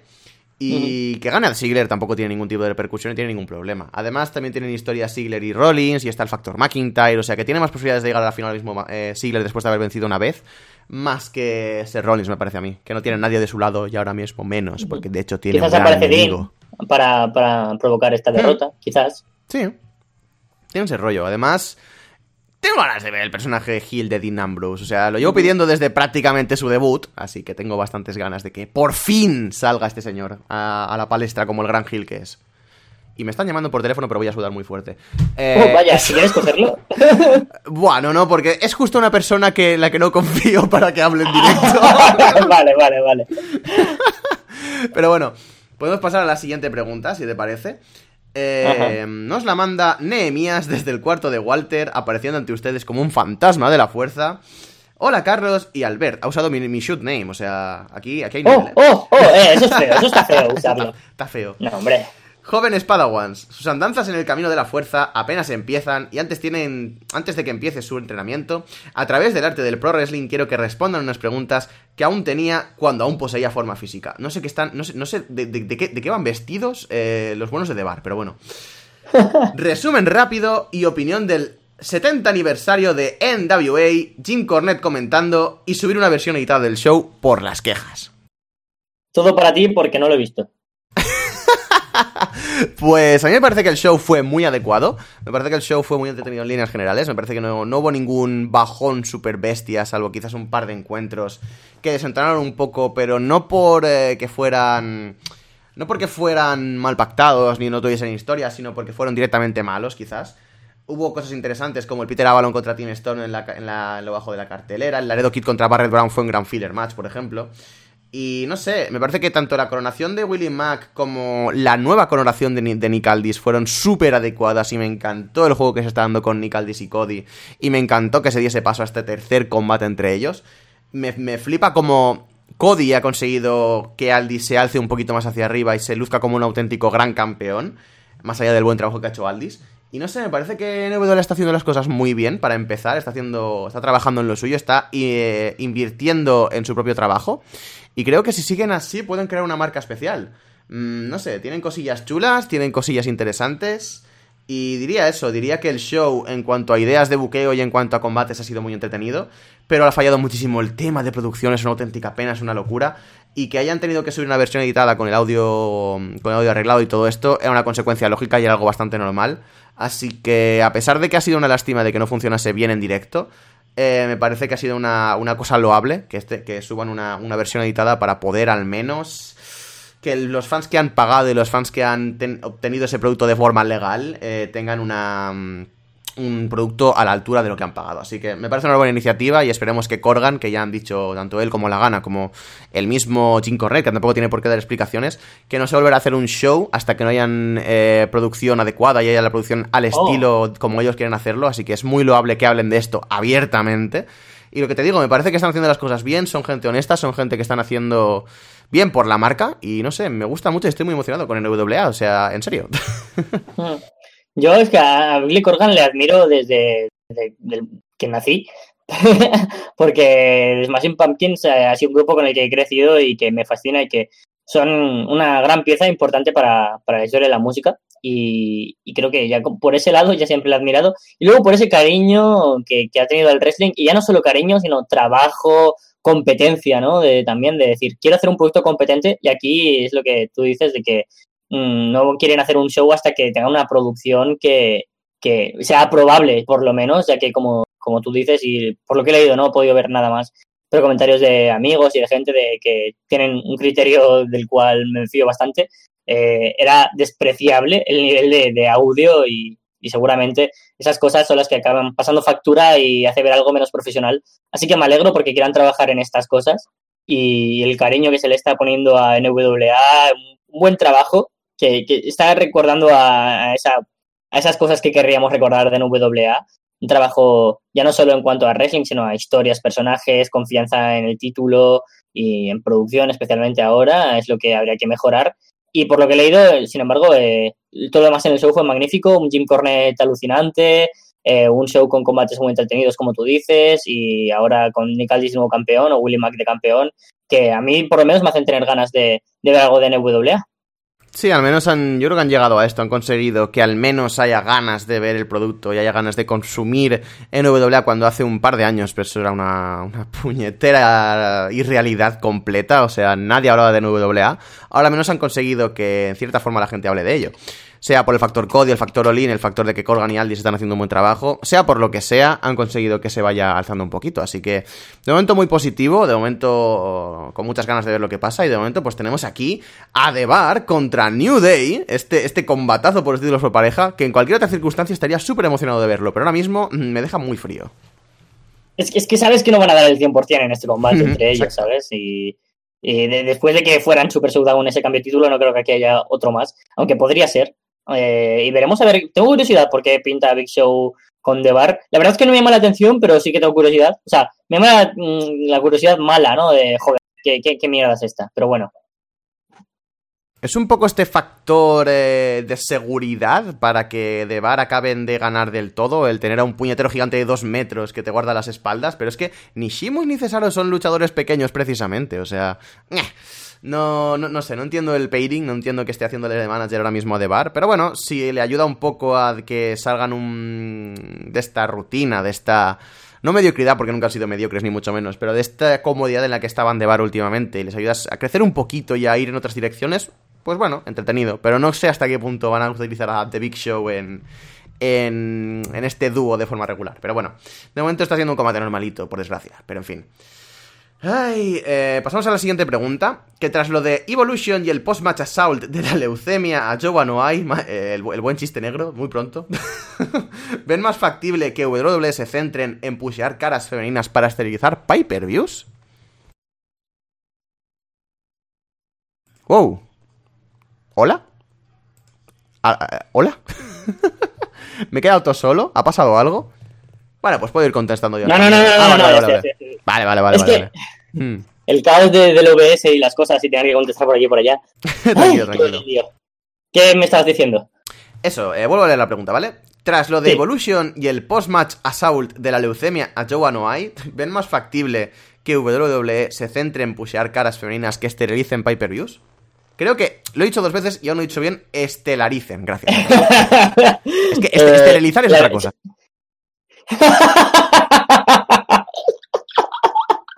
Este, van a esterilizar a, Ronda Rousey. Sería bonito, ¿eh? Una historia centrada en eso, por favor. En fin, perdón. Oh, es que bueno, hostia, no me esperaba el chiste.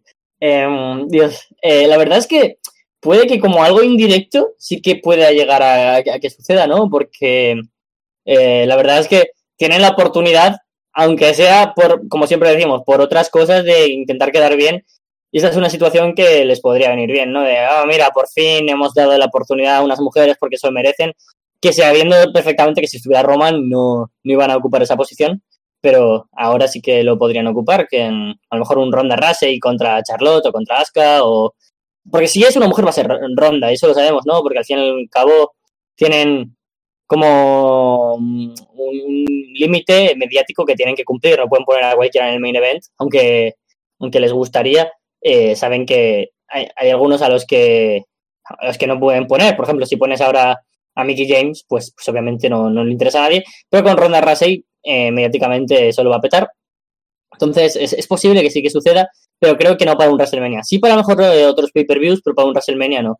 Y creo que es una putada que sea por la razón de la leucemia de Roman Reigns, pero decir que dentro de esa, parte negativa, esta repercusión colateral sí que podría ser positiva. Sí, yo creo que a todo, toda cosa mala le puede llegar a venir algo bueno. Eh, y el tema este de que Roman eh, haya caído otra vez en la leucemia, por desgracia, y que esperemos que se recupere pronto y que todo vaya bien para él y que no haya ningún problema y que salga de esto sin problema. Que vamos, que patee el culo de la leucemia y gane y volvamos a verle en WWE. Todo es lo que todos queremos. Em, sí que podría ser algo interesante, porque es lo que, lo que he hablado antes, ¿no? Lo que hemos hablado antes. La confirmación de Evolution ha ayudado un poco a que se asienten las mujeres como algo importante, algo que puede vender entradas y llenar carteleras y ser el, tener el peso de la cartelera sobre sus hombros. Y creo que podría ayudar muchísimo a esta lucha constante de las mujeres para ser reconocidas.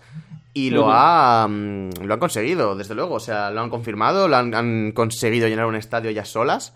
Y yo creo que sí, yo creo que podría ser un buen momento para que empiecen a ocupar sitios más grandes en la empresa. Considero que es algo que se va a llegar durante el paso de los tiempos y las generaciones y que haya muchísimas más mujeres en la empresa, en cosas importantes, y no va a ser inmediato. Pero creo que sí que será un buen momento para empezar a alzarlas un poquito más y que estén ahí arriba. ¿Por qué no? Eh, quizás no estén en este WrestleMania, quizás no en el siguiente, pero quizás en tres años ver ese primer main event de WrestleMania entre mujeres, ¿no? Yo creo que sí que podría llegar a ser algo real y a pesar de que quizás suene utópico, eh, es algo a lo que estamos llegando. Hmm.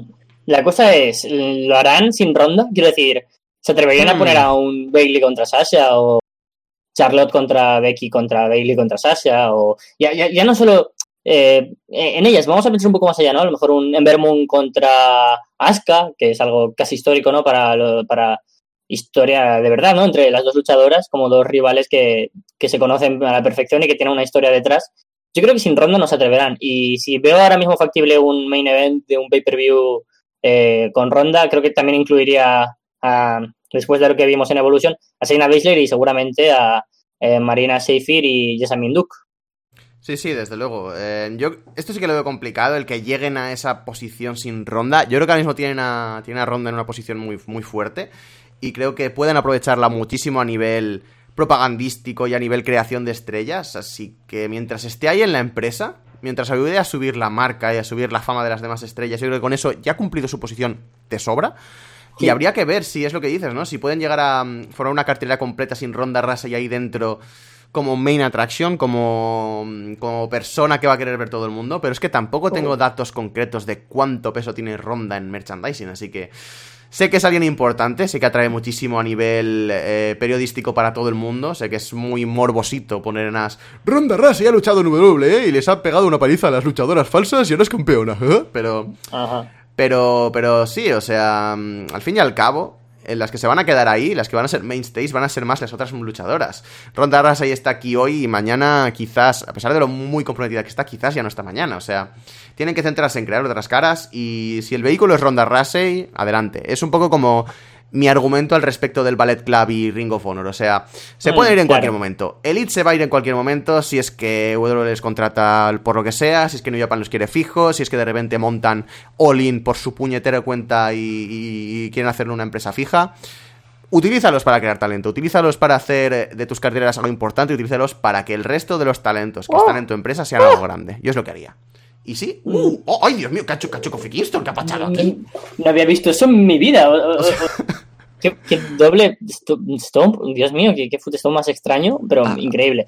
Eh, Kofi Kingston, qué infravalorado está, de verdad, ¿eh? Sí, sí, sí, sí. Una lástima es que su push verle de 2000... campeón mundial. Por sí, favor. sí, sí, sí, Una, es lo que voy a decir. Una lástima es que ese push de 2009 no llegase a, a buen puerto, ¿no? Pero, pero uff, ha sido uno de estos luchadores de estos que se mantienen en el midcard durante muchísimo tiempo y tienen la simpatía del público y desde luego podrían haber llegado a más. No lo veo como un Christopher Daniels que vaya a ganar un título mundial en su vida, pero bueno, ¿qué le vamos a hacer? Ya, sí, pero es que tanto él como Biggie eh, son luchadores que, que yo de verdad veo como main eventers ultrapotenciales por todo eh, el pack, ¿no? Grandes wrestlers con carisma, presencia, con una actitud increíble, mejoría, es, es que lo tienen todo, eh, me flipan. E incluso en esta comedia que tienen, yo creo que pueden aportar credibilidad absoluta. Es un caos lo que está pasando últimamente con las putas descalificaciones que los árbitros no dan ni una, tío. ¡Qué puto asco! Bueno, retienen, retienen de bar. Pero bueno, lo que digo, que ojalá lo que llevamos de mucho tiempo y es que algún día a New Day, sin separarles, le den puses individuales y si no llegan a ser campeones mundiales, por lo menos Kofi Kingston si no llega, porque Biggie creo que sí que podría llegar a hacerlo, eh, lo veo más utópico, sí que estelarizar algún combate por el título mundial debería estar ahí Kofi Kingston. Desde luego es una posibilidad que está ahí, nunca, nunca podemos descartarlo y sí, desde luego mientras hay vida hay esperanza, ¿no? Por así decirlo. Y quizás sí que podamos llegar a ver estos New Day triunfando individualmente, que yo creo que es el siguiente paso lógico para su stable. ¿Y por qué no? Pues este Biggie como campeón mundial, este Kofi Kingston como campeón mundial, o, ya lo hablamos en, programas anteriores, que dijimos incluso de un Freebird Rules por el campeonato mundial. Sería, sería una cosa sin precedentes y yo creo que sería una puñetera locura de reinado. Pero bueno, pasamos a la siguiente pregunta. Eh, ¿Dónde estás? Vale, a ver, aquí. Que la misma noche de Evolution también se marque la noche en que se hizo público que NXT es la tercera marca y que Evolve se volvió no solamente NXB, NXT USB Show. me encanta, me ha encantado también. Sí, sí. Sino que, sino que es la development brand de NXT. ¿Qué opináis de todo esto? Mm, para empezar, eh, aunque ya lo comentará por Twitter, mm, como todo el mundo, pues, o no, tenga Twitter o no me siga o algo, quiero hacer una reflexión, eh, o no la he leído, que, creo que es un debate que se tiene que empezar a hacer, y es que no está la posibilidad de que luchadores abandonen sus empresas o el territorio independiente porque quieran firmar por WWE, sino porque quieran formar parte de NXT. A día de hoy, NXT creo que es el, producto eh, más completo que hay en cuanto a, a televisión, eso sin duda. Eh, en cuanto a roster, historias, trascendencia, pay-per-views. Los takeovers ya son los, eventos que, junto a los grandes pay-per-views de WWE, más quiero ver al año de WWE, básicamente. Y encima, eh, yo diría que, que de una manera superior ¿no? al resto de, pay-per-views, contando un WrestleMania, un Money in the Bank o un Royal Rumble, creo que los takeovers pues los prefiero mucho más que un Battleground, un No Way Out o alguna cosita de estas. Porque al fin y al cabo, eh, cada semana se trabaja de una manera mejor, poco a poco, grandes luchadores, grandes historias, y ahora está creando NXT UK, eh, das otro punto más de, talento que puedes aportar. Mm, veremos también cómo sigue avanzando, pero habrá que pensar de que la gente, eh, un Matt no se va de las indies porque diga, es que quiero triunfar en WWE, es que quiero ir a NXT porque es que están los mejores. Sí, desde luego NXT se ha convertido en esta tercera marca por derecho propio. Yo creo que, a pesar de que siempre he sido bastante reacio a que esta especie de, mm, marca amarilla sea algo mm, que no sea un development camp y que sea algo más grande, porque es lo, que he dicho muchas veces. Considero que se entorpecía el desarrollo de las estrellas. Si afianzan y Evolve como este development camp, NXT ya tiene una marca, ya tiene una, mm, una identidad, ya tiene una fama muy reconocida y, creo que están en ese momento, desde luego, para ser eh, un poquito más. Eh, un poquito más grandes. Para ser más que simplemente un, un show B. Así que sí, mm, que base Evolve como esto no me gusta nada. Mm, considero que es de, un de ser un vendido de mierda el señor, el señor Sapolsky. Y, mm, y eso, me da muchísimo puñetero asco. Pero al fin y al cabo es un paso lógico para, para WWE es un paso lógico para, para Evolve en cierta forma. Era su forma de sobrevivir y era la única forma que tenían ahí de estar compitiendo competitivamente. Porque si no, se iban a acabar yendo a la mierda como empresas, que las cosas como son. Es que a mí me, repugna ver ahora una cartela de Evolve, una empresa independiente, que de independiente ya no tiene nada. Porque la mitad de combates tiene luchadores de NXT. En, uno en Montesford, en otro Five Egner, en otro Cassius Ono, en otro Mustafa Ali. Eh, pensemos que ahora mismo WWE tiene tanto fondo de armario que ha tenido que eh, llevarlos a otras empresas. Y es que ya básicamente me duele que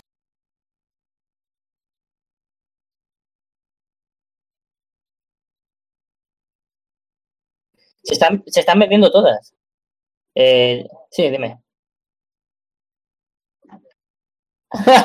Tranquilo, decía que, que, ahora que todas las empresas tienen representación de WWE, me parece fatal, ¿no? Porque aunque sea como ese pacto para, de alguna manera, de caballeros entre amistad de, bueno, tú ahora me prestas a Axel Dieter Jr. para que vuelva a WXW, pero yo seguramente acabé contratando la mitad de cada luchador que, tengas tú ahí bueno y te va a dejar sin talento y vas a ser otra cantera más. Vas a estar a, mi a mis servicios y a mi disposición para todo. Y eso está Evolve, y eso está Progress, y eso está WXW, y poco a poco vamos a tener más y más y más y esto, pues, por supuesto, beneficia a WWE y de alguna manera puede llegar a beneficiar, por supuesto, a las empresas pequeñas, pero acaba siendo una bajada de pantalones más de mm, trabajar para, para aquellos de los que alguna, de alguna manera queremos enfrentarnos, ¿no?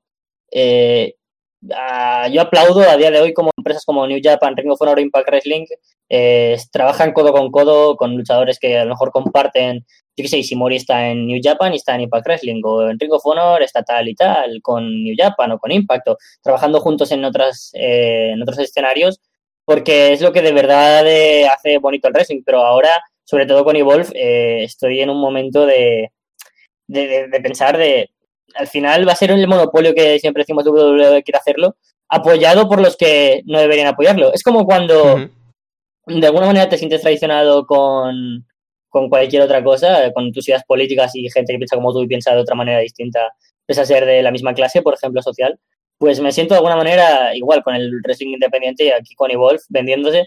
Pero bueno, la verdad es que de Gabe Sapolsky no podemos esperar menos. Y sabemos que hay una persona que quiere entrar a esto desesperadamente. Sabemos que quiere entrar a la Oh. palestra de Evolve. Así que vamos Oh. a hacer un segundito, no vamos a parar. Vais a, vais a escuchar todo esto en directo, pero para el programa en diferido esto no va a entrar. Así que voy a cortar ahora mismo. Y ya estamos aquí, ya hemos vuelto. Ha habido un, pequeño parón, nada, un 10 minuticos, una cosa así, más o menos. Nos hemos hecho un café, hemos ido al baño como nos merecemos, en fin, esas cositas. Y ya tenemos aquí al invitado especial para esta segunda parte, para esta segunda hora de Inbox de esta semana. Estamos viendo un The Miz contra Rey Misterio, pero eso no es interesante. Lo que es interesante es que tenemos aquí, sentado a nuestro lado en los estudios de Arras de Lona, al único, al inimitable, al hombre que más sabe de Japón, de esta parte del Mediterráneo, en cuanto a wrestling, más o menos. Y tenemos aquí al bueno de Gin Malcabar. ¿Qué tal? ¿Cómo estamos? Ah, muy buenas. Vengo, vengo invocado. y con mucho odio, la verdad, con mucho odio, porque tocáis temas que yo sinceramente odio. Y va, bueno, yo creo que la pausa ha sido más bien, no, no para ir al baño, sino para rezar, ¿no? Como con los de Crown Jewel, que se van a rezar, ya se han ido a rezar, ¿no? ¿Les ha tocado ya? 15 Sí, ¿no? eso. ¿Puede ser? No me acuerdo, no lo he visto. Bueno, da igual. Tontería. En fin. Me la estoy ganando con el Easy también. Eh, sí, la verdad que venía, habéis empezado a hablar de Wolf, se me ha hinchado la vena de- del cuello y digo, no es que hay que hablar aquí mierda de, de Gabe Sapolsky porque, madre mía, con el NXB este que se ha montado, la, la, la cuarta, quinta división, que es donde juega, yo qué sé, no juega ni el Betis B, no juega ni, Es absurdo, es que este concepto es, es absurdo. Y es que lo, lo peor de, de Saporki es que se ha montado, se ha montado lo suyo, se ha montado su rollo y otra vez sigue ahí el tipo chupando dinero, es un puto estafador, Tal cual. es un puto, es, es puto lamentable lo que hace, luego mete ahí, ya estamos viendo en NXT, ya está metiendo ahí su, su toque Saporski, ya está metiendo ahí a sus chicos, ¿no? Está metiendo ahí a, a Gargano otra vez a ser el mierda de Gargano de Dragon ¡Ey, Ball ey, ey! a Chiampa, a toda esta gente va, bueno, el, el ciclo esa porque es que el mismo se, se repite, es que es, es magníficamente asqueroso, de verdad. Y, y veis cómo ha hecho Billy, me da cinco minutos ya aquí solo ya. Bueno, y hasta aquí la colaboración de Jin. Un saludo, amigos de de Muchas gracias. Te devolvemos la conexión. La, la, verdad es que yo pienso como tú por, por lo de Gabe, no tanto lo de Gargano y Champa, que me parece que es que es tu, tu, toque que te has inventado, pero bueno, adelante, quédate a gusto con eso. En tu mundo te vas a quedar a gusto, chaval. Pero sí, joder, es que el puto Sapolsky como... Eh, no, no, sé si compararlo, pero seguramente lo más acercado sería como una especie de, Heyman cuando en la época de CW eh, acabó vendiéndose WWE pues imagínate para la gente propia de, de Evolve y los fans, ¿cómo, ¿cómo, se tienen que sentir, no? O sea, al cabo Evolve ya sabíamos que estaba de alguna manera eh, con, no sé, contaminado, podríamos decir, pero me, sigue jodiendo que, que, que, se haya vendido de tal manera. Es que eh, el puto Gabe es que hace siempre lo mismo. Es que eh, tiene, tiene esas cosas, tiene esos detalles y va a terminar convirtiendo esto en otra vez en otro circo, en otra tontería, en otra estafa.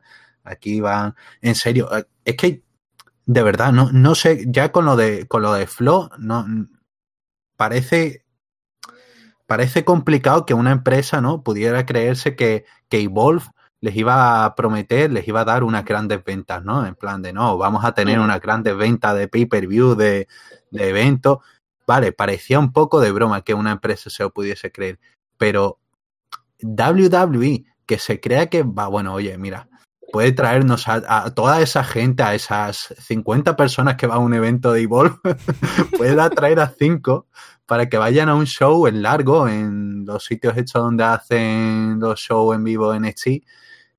No, no, no, sé qué, qué, tipo de drogas le estaban dando. Bueno, seguramente sí, pero le, le, tendrían que estar dando muy fuerte porque, madre mía, de verdad, este acuerdo es lo, lo, más lamentable y además era algo que ya se iba viendo desde hace tiempo, desde que empezó con esta relación Y no, y no sé si habéis visto la, la, la mierda de gilipollez en la que se metió el propio Gabe en Twitter, que empezó a responder a los fans y fue lamentable. Sí, tío. Es que, es que eh, el- ¿sabes esto de, de los fachas polla vieja que están todo el día ofendiditos? Y Sí. Dani, Dani Mateo hace un sketch y no paran de llorar por Twitter. Pues Gabe Sapolsky es igual, tío.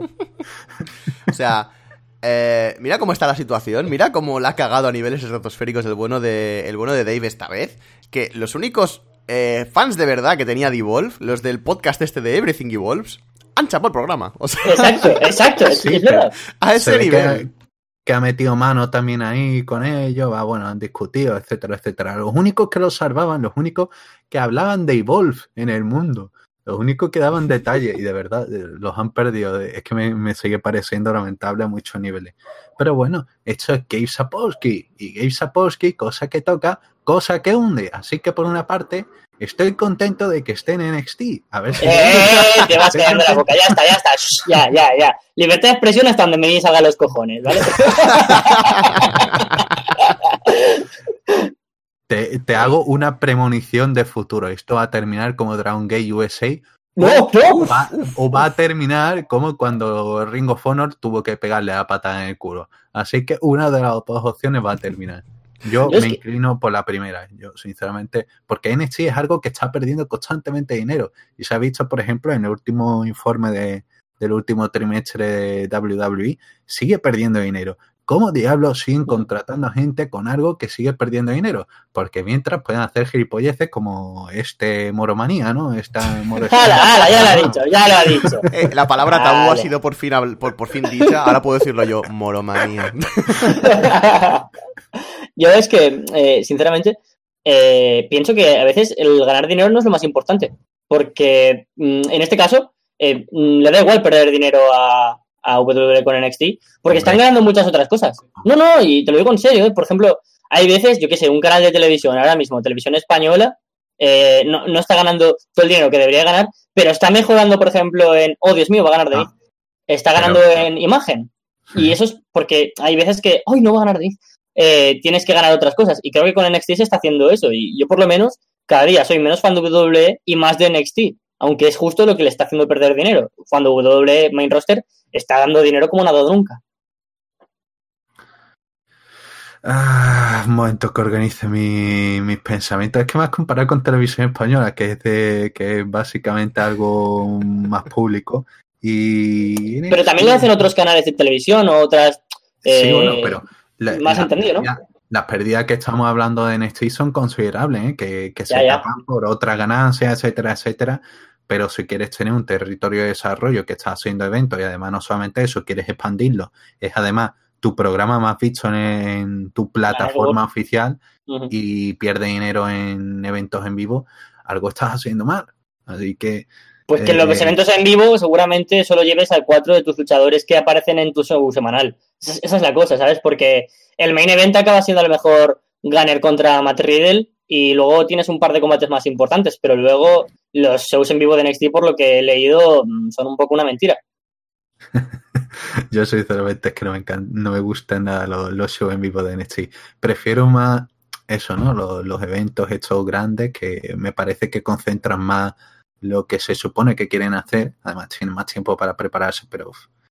Mm. Y comentaba lo de no que permiten a otros luchadores que hay otros que no aparecen. Precisamente este acuerdo, tratando este tema de, Mm. de Borg, ¿no?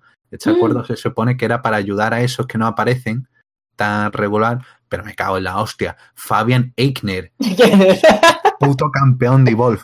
¿Qué me estás contando, tío? ¿Quién, quién coño es ese que apareció en Cruiserweight Classic? Yo que sí, yo- ¿quién se acuerda de eso ya? Eso ya hace como 12 años, ¿no? Ya de Cruiserweight Classic, de 20. ya nadie se acuerda de eso. Kota Ibushi hecho en WWE. ¿Qué va? Yo qué sé, tío, ya. Y Zack Saber, es que a veces lo pienso y flipo también. En fin, de verdad me parece lamentable y van a seguir rulando a toda esta gente, ¿no? A Axel Dieter Jr., que no, no, ha, no ha aparecido en la vida, bueno, apareció una vez en, NXT y va, venga, eh, en Evolve, te vas a realizar en Evolve. No, no, no, va el 18 aniversario del, del WXW. Sí, bueno, porque lo están prestando, pero yo que sé Claro. que, Sí, que seguramente va de Evolve, préstamo, yo que sé, gente así, ¿no? De del tipo este, ¿viste al tipo este, al tipo este negro de la última camada que ha entrado en NXT, que es súper alto, que, que es una mole humana? Ah, sí, eh, Mm. Babatunde 2, sí. Sí, Babatunde 2. O Babatunde, mira, Babatunde, Babatunde ahí, mismo, venga, sí. a Evolve, campeón de Evolve, ¿por qué no? Da igual, ya. Y, y lo, lo peor que mientras lo que van a conseguir es eh, llevarse gente de, de Evolve, que es que no, no me cabe en la cabeza. Si no cabe más gente, está haciendo el contrato con Evolve porque no cabe más gente, ¿por qué te vas a llevar más gente de Evolve? Que está Shane Strickland, que parece que está ahí a un paso Sí. de, de llegar a Mm. NXT. De hecho, sí. De hecho, ¿Por es qué que. diablos? ¿Por qué diablos haces eso? No tiene puta lógica. Voy a, voy, voy a, hacer, voy a hacer un pequeño inciso, si queréis luego seguir rajando, que por mí sin problema, estoy disfrutando aquí en primera fila, lo cual mola. The Miz acaba de vencer a Rey Misterio. The Miz ha pasado todo. a la final. se- o sea, se ha saltado absolutamente todo. Mi quiniela se está cumpliendo completamente, des- desde luego. Y va, va a estar en la final y va a ser ese representante de SmackDown. O sea que podemos ver a The Miz despedido de SmackDown. Esto, esto se está poniendo hasta interesante en cierta forma. No. Yo ahora creo que lo gana, ¿eh? Mira lo que te digo. Está en ese rollo, está en Qué- ese. Depende con si se meta con Seth o algo. Hmm. Es que porque lo va a ganar Ziggler o Rollins, ¿Sería? ¿para qué quiere ahora ganar esto? Yo creo que lo va a ganar de mí. ¿Sabes, ¿Sabes lo grave de todo esto? Que sería, a pesar de que me gusta muchísimo y todo lo que quieras, sería que W hiciera canon que The Miz es el mejor luchador del mundo, literalmente. ¡Oh, oh! Ya ves, ya ves, ya ves. Eh, es que, fua, por ese lado quiero que gane Rollins ahora, joder. Pero. Se han pasado con los porros. Claro, Ah, Morovenia, en, claro. en- en Arabia le pegan otras cosas. Pero. Mucha cachima. Exacto. Decir la, la pipa de, de Isabel de que no hay quien viva. Eh, pero yo, yo ahora es que, de, de hecho, veo como algo muy positivo que gane de Myth porque con lo estancado que está, sinceramente, en cuanto a que es y ya está. Cosa que siempre critico, ¿no? Que, que me jode cuando un luchador es él y ya está. Eh, que darle ahora esto, pues ya le das un toque a su personaje que, por lo menos, a lo mejor acaba siendo solo un punto más para seguir siendo fanfarrón de mierda, ¿sabes? Que dices, pues mira, como darle una victoria contra X. Pero a lo mejor sí que esto le lleva a una posición mucho más estelar. Habrá que da ver. No es que pues mide la emoción. Se me nota. Jin, a, a ti no te estaba comentando esto. Si tú ya sabemos, si, si ya sabemos que a ti te da igual. Yo, yo comento contigo los resultados del Villarreal, no porque te da igual, pues obviamente eso tampoco. Oye, mira. me encanta tener aquí a quien de, interesar. De, Equalizer. O sea, me encanta tenerlo de Equalizer completamente. es el filtro de la mierda, básicamente. Pues como quieras, si quieres rajar de algo más que hemos hablado hasta ahora y te, te ha calentado un poquito, te, te- ha cogido un poco la vena así del cuello, es, es tu momento. Si no, si no puedo, puedo, No puedo, puedo ir diciendo preguntas. así que por mí puede, puede pasar una pregunta. Podemos continuar ahora entonces. Ya ha salido Seth Rollins, acaba de salir Dolph Ziggler, la, la World Cup. Continúa este mundial del wrestling de, de la absoluta nada, que casi era mejor el de. el de WCPW ya tiene delito. Nos envía Pues la siguiente pregunta. Fue entretenido, tío. yo- a mí me gustó. Fue, fue una cosa rara. rara. WCPW tenía más variedad de nacionalidades. Exacto, ese era, el, ese era el punto bueno. Ese era el único punto mal- bueno que tenía. Tenía Más de uno era fácil. Tenías británico. Tenías a. Yo qué sé. a Estados Unidos, con David Starr. ¿Estaba, estaba Más Noam. Dar, puede, haciendo, haciendo el hibidi ahí diciendo que es de Israel? Eh, no. No me acuerdo. Eh, pero David Starr lleva la estrella de David, igual cuenta. En Eso fin. fue ya David está, ah, no, no digo el no andar, perdón, no andar en ese momento ya estaba firmado por WWE, si mal no Mm. recuerdo. Ah, sí, es verdad. cu- Cuando lo presentaron de Israel fue en, la, en el Cruiserweight Classic. Sí, sí, sí, cierto, cierto. Bueno, da igual, o sea, pasamos de gilipolleces. Vamos a la siguiente pregunta. Nos la envían desde Oruro, desde el oeste de Bolivia. Y nos la envía Brian Ramiro, alias el interrogador más rápido del oeste. Suena la, in- de int- la intro de la serie de Bonanza en el fondo, no porque, me- me- o sea, hay una cosita que se llama derechos, ¿sabes? Y, y no los tenemos. Pero tenemos la maravillosa versión. Hay que improvisar, hay que improvisar. Me gusta, me gusta, me gusta, me gusta. Le- le- a Carlos, eh, eh, cúrate el puesto, tío. O sea, te lo quita Guin, ¿eh? Eh, eh, si quieres te lo hago con el bajo, o sea... que- Oh, Ah, no, espera, que este hombre también toca el bajo, espera, no me jodas. toca el bajo. ¿Qué, Eh, pero peor que tú, qué estamos haciendo aquí? ¿Qué estamos haciendo aquí? Que Arras de estamos música. montando el grupo ya. Tal cual. bueno, saludos, Escuadrón de la grupo con Amistad. Dos bajos. Y, Fede tocando la, la batería. Perfecto. Y Capu las palmas. Por favor, o sea. Se, se toca, se toca la, se, se- se toca la armónica y, y tengo mucho ritmo, o sea, es impresionante. Ole. Tremendo solo de armónica. Bueno, venga. Pregunta. Saludos, Escuadrón de la Amistad. Retorno nuevamente en esta ocasión para plantear más cuestiones del deporte de los costalazos. Sin más que añadir, comienzo. Nos pone aquí nivel 2 Inbox World. Que sigo sin entender lo que es. Supongo que en algún momento esto se desvelará. Ni puñetera idea. Es que ya tenemos aquí como meta historias y cosas raras, en fin.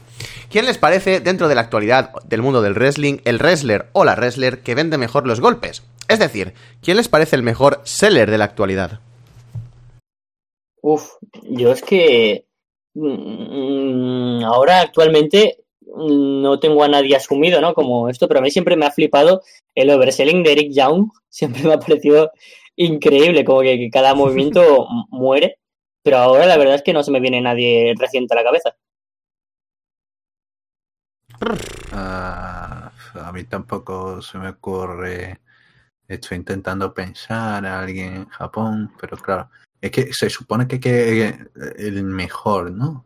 El mejor. Sí. ah,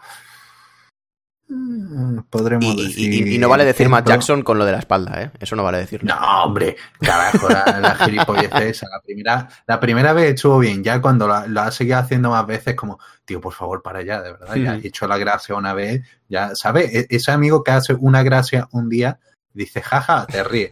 Al día siguiente, lo, a la semana, lo vuelve a hacer y te dice, jaja, pero un poquito menos. Y luego ya sigue, tres meses más tarde, sigue insistiendo con la misma gracia, en plan de, por favor, liter- literalmente, literalmente, tengo un amigo que no es ni amigo, o sea, lo, lo vi una vez de fiesta, me, me hizo un chiste, me hizo gracia, y cada vez que me ve por la calle, y de eso ahora como dos años, me lo repite, o sea que... es un poco ese rollo, sí. Perdón, perdón, continúa. Tenía que contarlo si no reventaba. Seller de castigo, pues quizá eso, Kento, Kento Miyahara. Hmm, Eh, Sí, bueno. Podríamos meter también mm, Takeshita, Takeshita en DDT, lo hizo bastante bien contra Sima en el Ryogoku. Y uno que conozcamos más, Mike Bailey, Mike Bailey y, y se le da fantástico. De hecho, si podéis ver el Suji Ishikawa contra Mike Bailey, es tremendo, de principio de este año. Me lo apunto, yo tengo una cantidad de combates pendientes impresionante, pero me lo apunto también. A la Y, lista. uf, a la ¿Ya lista. tienes a Kenny Omega como campeón en tu, en tu mundo? O- En mi universo, Kenny Omega sigue sin ser campeón todavía. Perfecto. En mi cabeza, el reinado de Okada nunca termina. Eso es como el tercer rey. Bueno, da igual, tío. Hostia, Dejémoslo, dejémoslo ahí, que se me va. hostia, ha tomado Eh, todo un giro tan nazi de Sí, pronto. sí, sí. sí. De, de repente, ¿eh? ¿Quién lo esperaría? Nos dice por el chat, todos los que venden el Stunner de Willy Mac totalmente. Completamente. Es- es- eso Ah, tiene bien. que tener un mérito impresionante, tío. O sea, todo el mundo que se lo he visto vendérselo, pero es que literalmente hace como si lo hubieran matado. A- a mí alguien que, que me gusta mucho como, como ha lucido con ese combate precisamente, bueno, no precisamente de contra William Mack, pero eh, hablando de este universo William Mack, sin Strickland, que lleva un año increíble, Hmm. eh, pese a que no he visto nada de lucha underground, eh, muy entretenido el combate contra Son of Havoc y, y que seguramente pues sea ya el final de, de Killshot barra eh, Shane Strickland, porque seguramente firmen por WWE, cosa que me alegra porque estarán en NXT, cosa que me encanta y nos encanta a todos, ¿verdad? Y, por otro lado, me jode porque ya no podremos verlo por el territorio independiente. Pero, pero bueno, la verdad es que Strickland, un luchador que, que también vende muy bien, ¿no? Y es que no se me ocurre absolutamente nadie. O sea, cuando he tenido sí, que hacer chistes sobre. Cuando he tenido que hacer chistes sobre nazis para levantar la pregunta, pues imagínate. Así que si, si no tenéis nada más que aportar, pasamos a la siguiente. Porque el combate entre Rollins y Ziggler no es que esté siendo. Nada, en realidad. Así que pasamos a la siguiente y nos proponen básicamente el retorno de una nueva. de una vieja sección. Shawn Mm. Michaels o, o Marty Jannetty, como no podía ser de otra forma. Y nos ponen aquí como primera pareja, eh, desde luego, directamente, al señor que da nombre a esta, a es- a esta preciosa sección, que es Shawn Michaels, y nos dan a elegir entre Shawn Michaels o Triple H? Yo es que recuerdo decir hace muchos años que Shawn Michaels me parecía de, pequeño sobrevalorado y desde entonces tengo la fama del hater de Shawn Michaels. O sea, hay, hay gente que no me ha perdonado, ¿eh? Ahora te comes una polla y te llaman el maricón. Joder, tío, que lo dije lo dije hace mucho tiempo, tío. A ver, no os metéis así. Yo, es que si- siempre lo, lo- lo- digo y es una historia que contado muchas veces, pero bueno, la, la abrevió una vez más. De pequeño, Shawn Michaels me ponía nervioso por alguna razón y no me gustaba su overselling, ya que hablábamos de selling, ¿no? Eh, de pequeño me, me parecía que de alguna manera quitaba magia al wrestling. Me gustaban sus combates, pero no, no me acababa de caer bien él. Y sin embargo, Triple H me parecía un tipo fuerte, arraigado, con mucha personalidad y, y un tipo fuerte en general que me llamaba bastante más la atención. Pero por supuesto, cuando uno crece, madura y los gustos cambian, son Michaels eh, de una manera mm, súper diferente a lo que tenía de imagen de él, hizo verme que a lo mejor es uno de los top 5 mejores luchadores de la historia. Eh, pues a mi parecer, ¿no? Y, y claro, ahora mismo yo me quedaría con Shawn Michaels por in-ring, pero Triple H me sigue pareciendo uno de los mejores performers que, he visto y que siempre han cumplido en una posición increíble de face, de heel, de main eventer con un eh, gimmick con otro y ahora en, su posición como el, hombre, el futuro de WWE también es para seguir alabando a Triple H, aunque yo, personalmente me quedaría en gran formato con Triple H porque de alguna manera me cae mejor, eh, Shawn Michaels in ring es bastante superior. Gin ha venido a hablar de su libro y se ha ido, ¿verdad? ¿Estás por ahí, idea. Gin? ¿Quién? ¿Quién está silenciado? Sí, Igual está no lo sabe. Bueno, da igual, no pasa nada. O sea, mm, eh, lo, lo comento yo Ah, vale. tanto y cuando Le- vuelva ya. me dicen que le, es- le está llamando Kento Miyahara para decirle que no tiene buen Mm. selling, que, Ah, que no, vale, que era vale, mentira. vale. O sea, que era, era, toda una, era toda una ilusión, ¿no? En todo momento. Sí, sí. Le está me está insultando ahora. Ah, y también dice que retira todo lo que ha dicho de NXT de Gabe Zapolsky, que le encanta NXT y que ojalá pudiera ser el mejor amigo de Gabe Zapolsky. Eso dice Jin. Bueno, a ver si luego sigue comentándolo. Pues ¿Tú si quién tengo- pones de, de si cada tengo uno? que entrar a valorar yo entre Triple H y Shawn Michaels, a mí ninguno de los dos me han sido santos de mi devoción prácticamente nunca. O sea, Oh, Shawn Michaels me pasaba como a ti, tampoco me gustaba de pequeño, no me acababa de conectar. Lo que pasa es que tampoco me ha acabado de conectar creciendo un poco y viendo más combates suyos. No me ha acabado de gustar prácticamente nunca. O sea, esa etiqueta tuya del hater de Shawn Michaels, pues conmigo sería más o menos adecuada. Pero... hmm, no hater, sino que ugh, nunca he acabado de verle este gustillo, nunca he acabado de verle como este top performer que nos lo estaban vendiendo toda la vida. Me gusta mucho, me parece que es un, un muy buen performer, pero mm, no me parece para tanto de lo que dicen de él. Y Triple H más de lo mismo, o sea que básicamente voy a poner dos Janetis esta vez, o sea que toma por culo. no me gusta, Em. no me gusta ninguno por encima del otro. ¿tú sabes lo que te has ganado al decir ahora que eh, esto sobre Shawn Michaels? Nah, Sí. Para empezar, ya cada programa de Inbox va a tener un dislike más y una escucha menos. No, no, no, no, otra vez. No. Ya he vuelto. Tuvimos una cascada muy fuerte de dislikes, pero bueno, hola Gin, ¿qué tal? ¿Cómo estamos? Por mí, dos Jonetti. Ambos lamentables. ¡Hala, hala, hala! Ya estamos, ya estamos. Pues no sé, no sé qué opinaréis del siguiente. Aquí sí que puede haber un poquito más de discrepancia, pero bueno, como luchador puramente técnico, la gente ya ha sudado de que sean parejas, o sea, se la suda muy fuerte, solo quiere comparar gente. Daniel Bryan o Zack Sabre Jr. Uf, a ver, es que eh, al no ser coetáneos en contexto Mm. histórico, es difícil de compararlos, ¿no? Porque yo ahora mismo prefiero a Zack Sabre Jr., pero seguramente en otra época no lo habría preferido. Y a largo plazo, no sé cómo compararlo, pero yo es que Sabre Jr. es muy debilidad. Creo que es un tipo que ha reinventado el wrestling. Pero de la misma manera, eh, Daniel Bryan también lo hizo. Claro, pero yo he vivido toda la evolución de, de, de Zack Sabre Jr., pero no he vivido la de Bryan Danielson. Entonces, ahí está mi problema, ¿no? Entonces, no quiero que se me, se me juzgue o se me crucifique ya por decir esto, pero yo prefiero como Zack Sabre Jr. ha hecho del wrestling técnico, aun sabiendo que Daniel Bryan fue que de alguna manera lo creó, eh, o sea, o lo recreó después de, no cuento los Bret Hart, etcétera, sino en este siglo XXI, como Daniel Bryan hizo un nuevo modo de entender el wrestling, Zack Sabre Jr. lo ha de nuevo entendido de una nueva manera y para mí Zack Sabre Jr. ha sido increíble en ese sentido. Eh, después de la rayita, El espíritu de Albert Rivera está presente. No, hombre, es que estaba, estaba hirviendo un poco por el tema de que eh, se refiere a Daniel Bryan, ¿no? Daniel Bryan, es Ah, bueno. estamos hablando de Ujú. WWE. entonces sigo quedándome con Bryan. Zack Jr. Eh, Es que es eso, si nos estamos refiriendo a Daniel Bryan WWE, obviamente la, la respuesta parece clara, Zack Saber Jr. Pero si estamos hablando de Brian Danielson, ahí las cosas cambian, amigo. Ahí las cosas claramente se cantan para Danielson. Toma, toma las dos. Espera, Claro, toma es como una suma de las dos. Es como hablar de Bruce Banner y Hulk, ¿no? O sea, más o menos de Si ese rollo. tomo, Oh. si tomo, si tomo la suma de todo, es que ambos sufren, porque ambos han tenido una etapa, la, la etapa primera de Zack Saber Jr., esa de descubrirse interiorizada, esa que, que tuvo. Por ejemplo, yo me acuerdo de verlo en Noah y le, tenía muchas carencias, y tenía muchas El carencias. pelo de mierda. Era entretenido.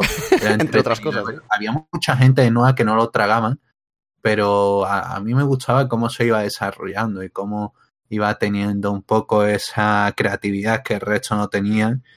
Y no tenía ese, ese selling, ¿no? La, la broma entre la gente que veía Noah, eh, Noah era, jaja, le puedes pegar a Saber Jr. que, que no va a saber venderlo. ¿no? no va a saber colocar el dolor en un brazo, en una pierna, da igual a Zack Saber Jr. Ujú. Y básicamente eso, una etapa primera muy, muy. Es negra de, de Saber Jr. que no puedo evitar reírme. Una etapa muy negra. Vamos a callarnos, vamos a callarnos. Y diría que eso, que Brian Danielson mejor por, por eso, ¿no? Cada uno tiene una etapa negra con la cual se equilibra y diría que Brian Danielson, sin duda alguna.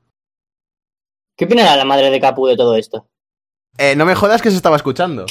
Totalmente. ¿Se ha escuchado toda la Lo he intentado conversación? tapar como podía, hablando. Y digo, ah, bueno, se escucha un Vamos, poco, pero no pasa nada. ¿qué te parece? hablando. No, no, Mixpack no lo ha cogido. En, en- en el diferido no se escuchará, pero ¿habéis, goz- ¿habéis podido gozar de la voz de mi madre durante unos minutos? No. He estado tratando de ocultarlo, he estado tratando de ocultar. Qué bueno, por Dios.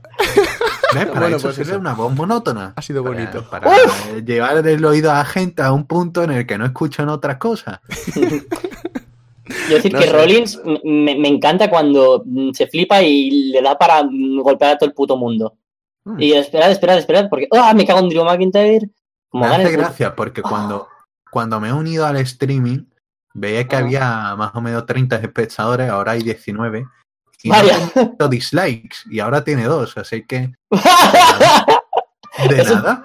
Eso es porque ha dicho Capu de Triple H, o sea, te Ha sido- de Shawn Michaels. Exacto, ha sido una respuesta por lo de Yo Shawn os Michaels. traigo lo malo, yo os traigo la, la poca audiencia, os traigo los O- dislikes. O quizás no les ha gustado la intervención de mi madre, pero una de las dos tiene que ser.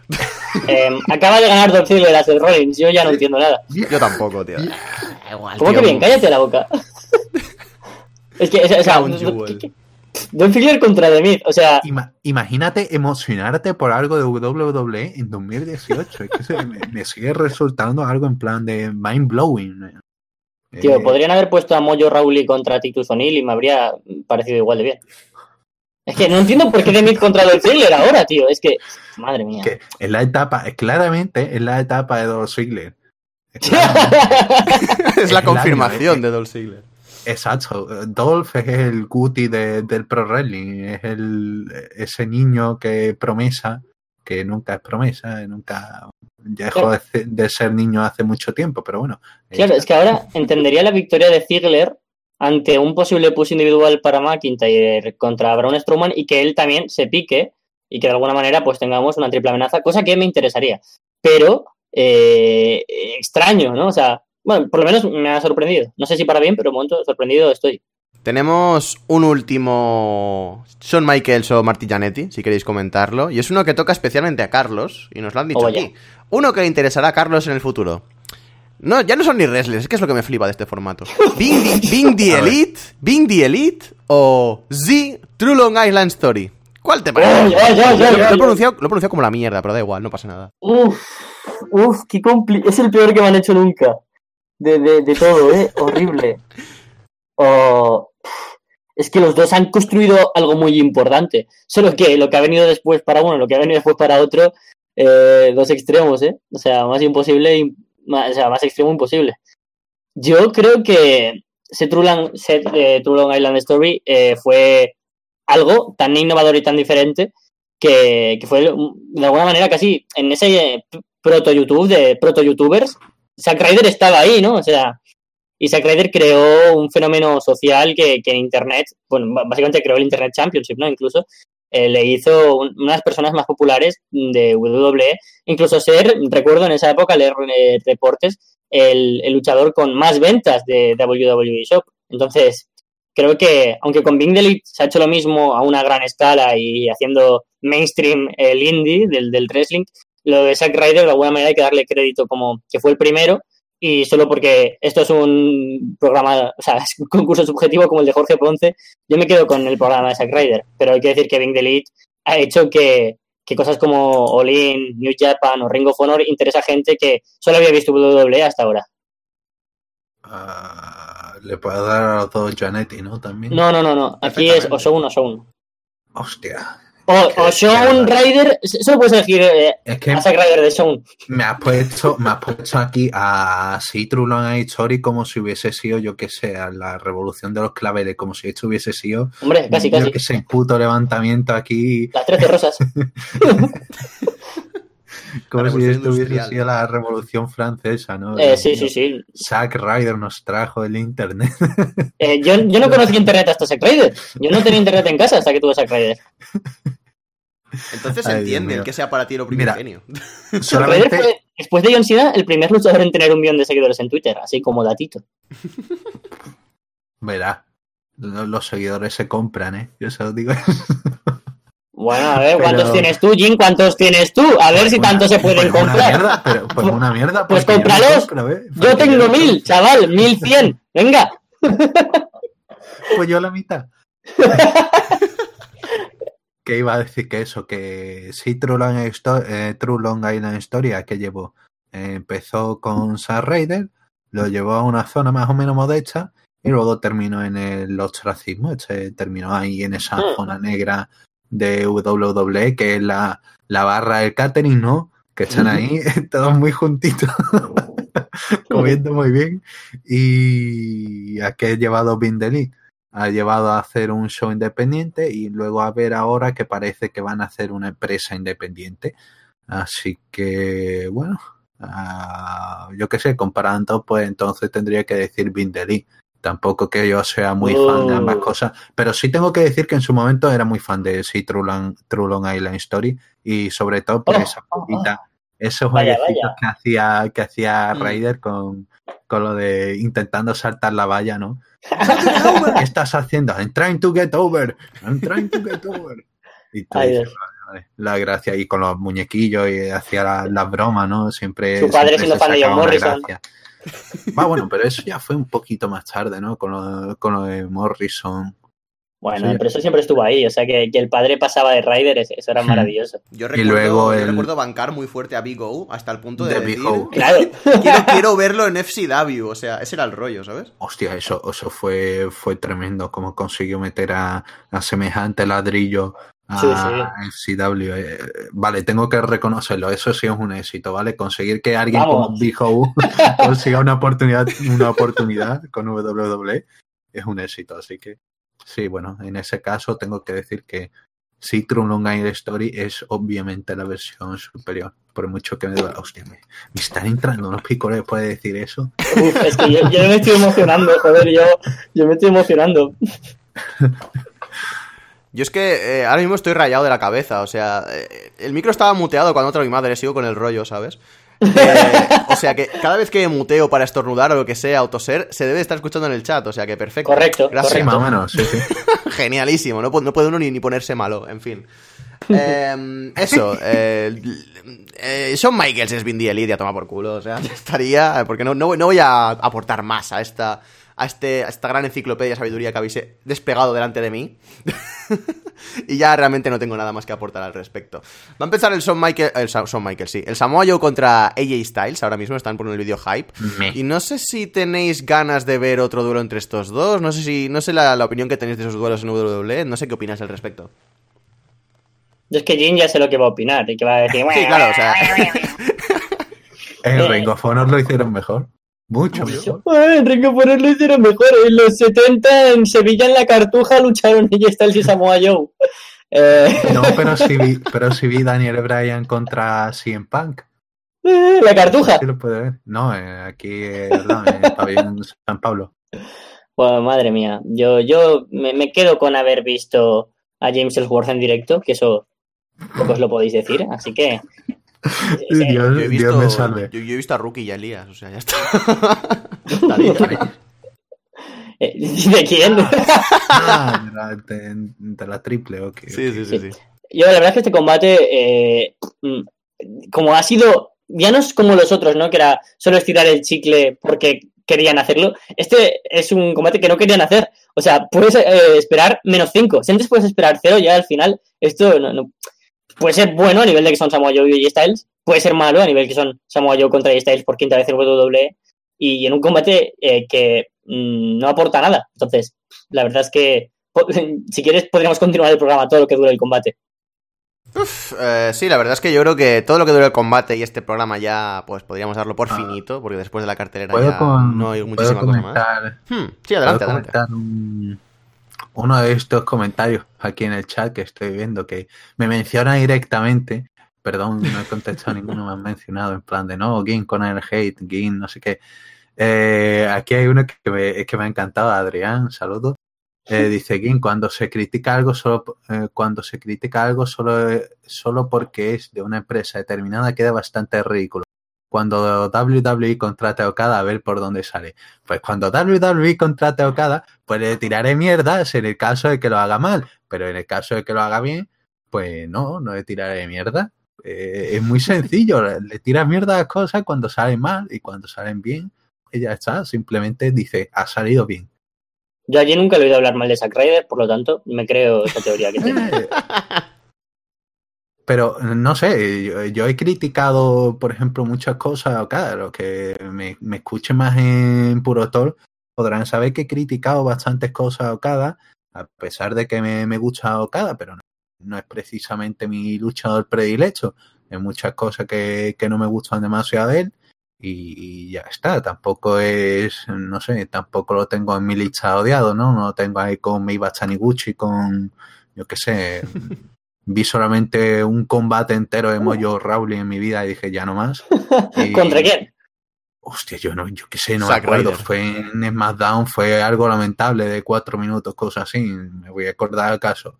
¿Te crees que no me puedo acordar de grandes combates? Solamente me acuerdo de luchas como, yo qué sé, eh, Melina contra Alicia Fox.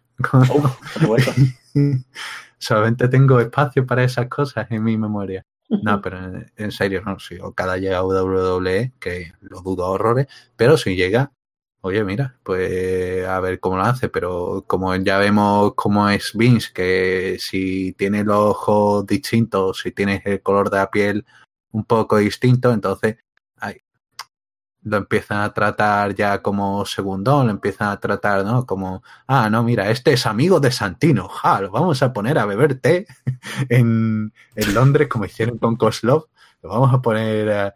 Si Kento llega también a WWE, también hago lo mismo. Si, si lo hacen bien, si es el sueño de ellos, por mí perfecto. Mira, yo apoyaba a Kenta, digo, mira, se va a WWE, espero que al menos tengo, espero que al menos le, le den algo bueno. Y, y lo han tratado como puta mierda. ¿Cómo no le voy a echar mierda a WWE cuando hacen un boqueo de mierda? Cuando tiene una oportunidad con alguien como Kenta, que, que, que un luchador, muy pocos luchadores que, que están a ese nivel de capacidad que tiene este hombre y lo tienen ahí comiendo mierda en Tubo Fight Live. ¿Esto qué? ¿Esto qué? Me encanta Ya, cómo está bueno. derivado de. Bueno, si quieres continuar, continúa. o sea. Ah, me, me voy a quedar aquí como el viejo cascarrabia, en plan, con, aquí con el palo. No, mierda, WWE. En mi época, cuando, cuando estaba ahí Bruno Sammartino, eso sí que es. Me están arruinando mis peleitas falsas. No, me enca- es- iba a decir eso, que me encanta cómo ha derivado esto de arras de botes a arras de bilis. O sea, me parece que es la evolución lógica. Y, Por joder, supuesto, hombre, es que la bilis hay que soltarla, es que no hay que quedarse a media cinta. Y cuando hay un producto que tú dices, ah, bueno, esto podría ser mejor, pues qué coño, hay que decirlo. Esto podría ser mejor, pues sí, hay que decirlo. es lo que y, nos por dicen ejemplo, en el chat. NXT, O sea, podría ser mejor, Nakamura en el sí. puto kickoff. NXT UK podría ser mejor, no, porque es una mierda. Pero cuando algo puede mejorar, se dice. Vamos a pasar a la siguiente pregunta. Nos la envían desde Lima, desde Perú, desde la tierra del jefe. Voy a, voy a dar un besito aquí en plan broncano a la solapa, ¿vale? Perfecto. Nos la envía Renzo Amore. Muchachos, muchas gracias por el programa. Son todo un éxito, aunque ya no sé qué día graban. aquí dejo mis preguntas. A ¿Podemos decir ya casi seguro que será viernes? Sí, sí, ya podemos decir, ya podemos prácticamente confirmar, no sé si al 100%, pero prácticamente sí, eh, que se va a grabar viernes porque nos viene mucho mejor en cuanto a horarios, tanto a Carlos como a mí. Quizás también se pase aquí en algún momento, yo que sé, o Rich o quien sea. Está pendiente del tema de que venga Rich, ya lo convenceré de alguna forma. Le diré que tenemos una máscara para su hijo o algo del rollo. Y eso, sí, podemos confirmar que es viernes y pues nada más, básicamente pasamos a la pregunta. Eh, ¿Qué les parecería tener a Montez Ford como el cuarto miembro de New Day? O sea, hablábamos de, Super Showdown en España y ahora tenemos esta otra. pues, pues súper innecesario, la verdad. Yo creo que es el equilibrio perfecto el New Day, porque con tres es perfecto. O sea, ya a veces hasta eh, al principio decías que Chiver Woods, eh, esa función de manager, la cumplía bien, pero que hasta sobraba del equipo, pero con esa regla de de mejoró muchísimo y por lo general creo que es el equilibrio increíble entre los tres, de, un sentido en el que ya no son solo sinergias como, como o como equipo, sino como, como amigos, ¿no? Creo que, que son eh, inmejorables, ¿no? No sé si ya tenían algún tipo de relación previa a New Day, pero estos tres yo ya no les veo de una manera que no sea eh, con ellos mismos. O sea, si alguna vez Biggie tuviera otro equipo, o Kofi o Xavier, eh, no me lo imagino, la verdad, ya lo veo perfecto. Y Montesford, eh, pese a que me encanta, me parece un tipo con, con mucha proyección, y que podría hacer no grandes cosas a nivel main event y tal, sí que es un luchador a tener posiblemente en cuenta en un futuro en NXT y veremos luego ya más tarde en el roster principal. Es joven y pronto, podemos esperarnos para ello.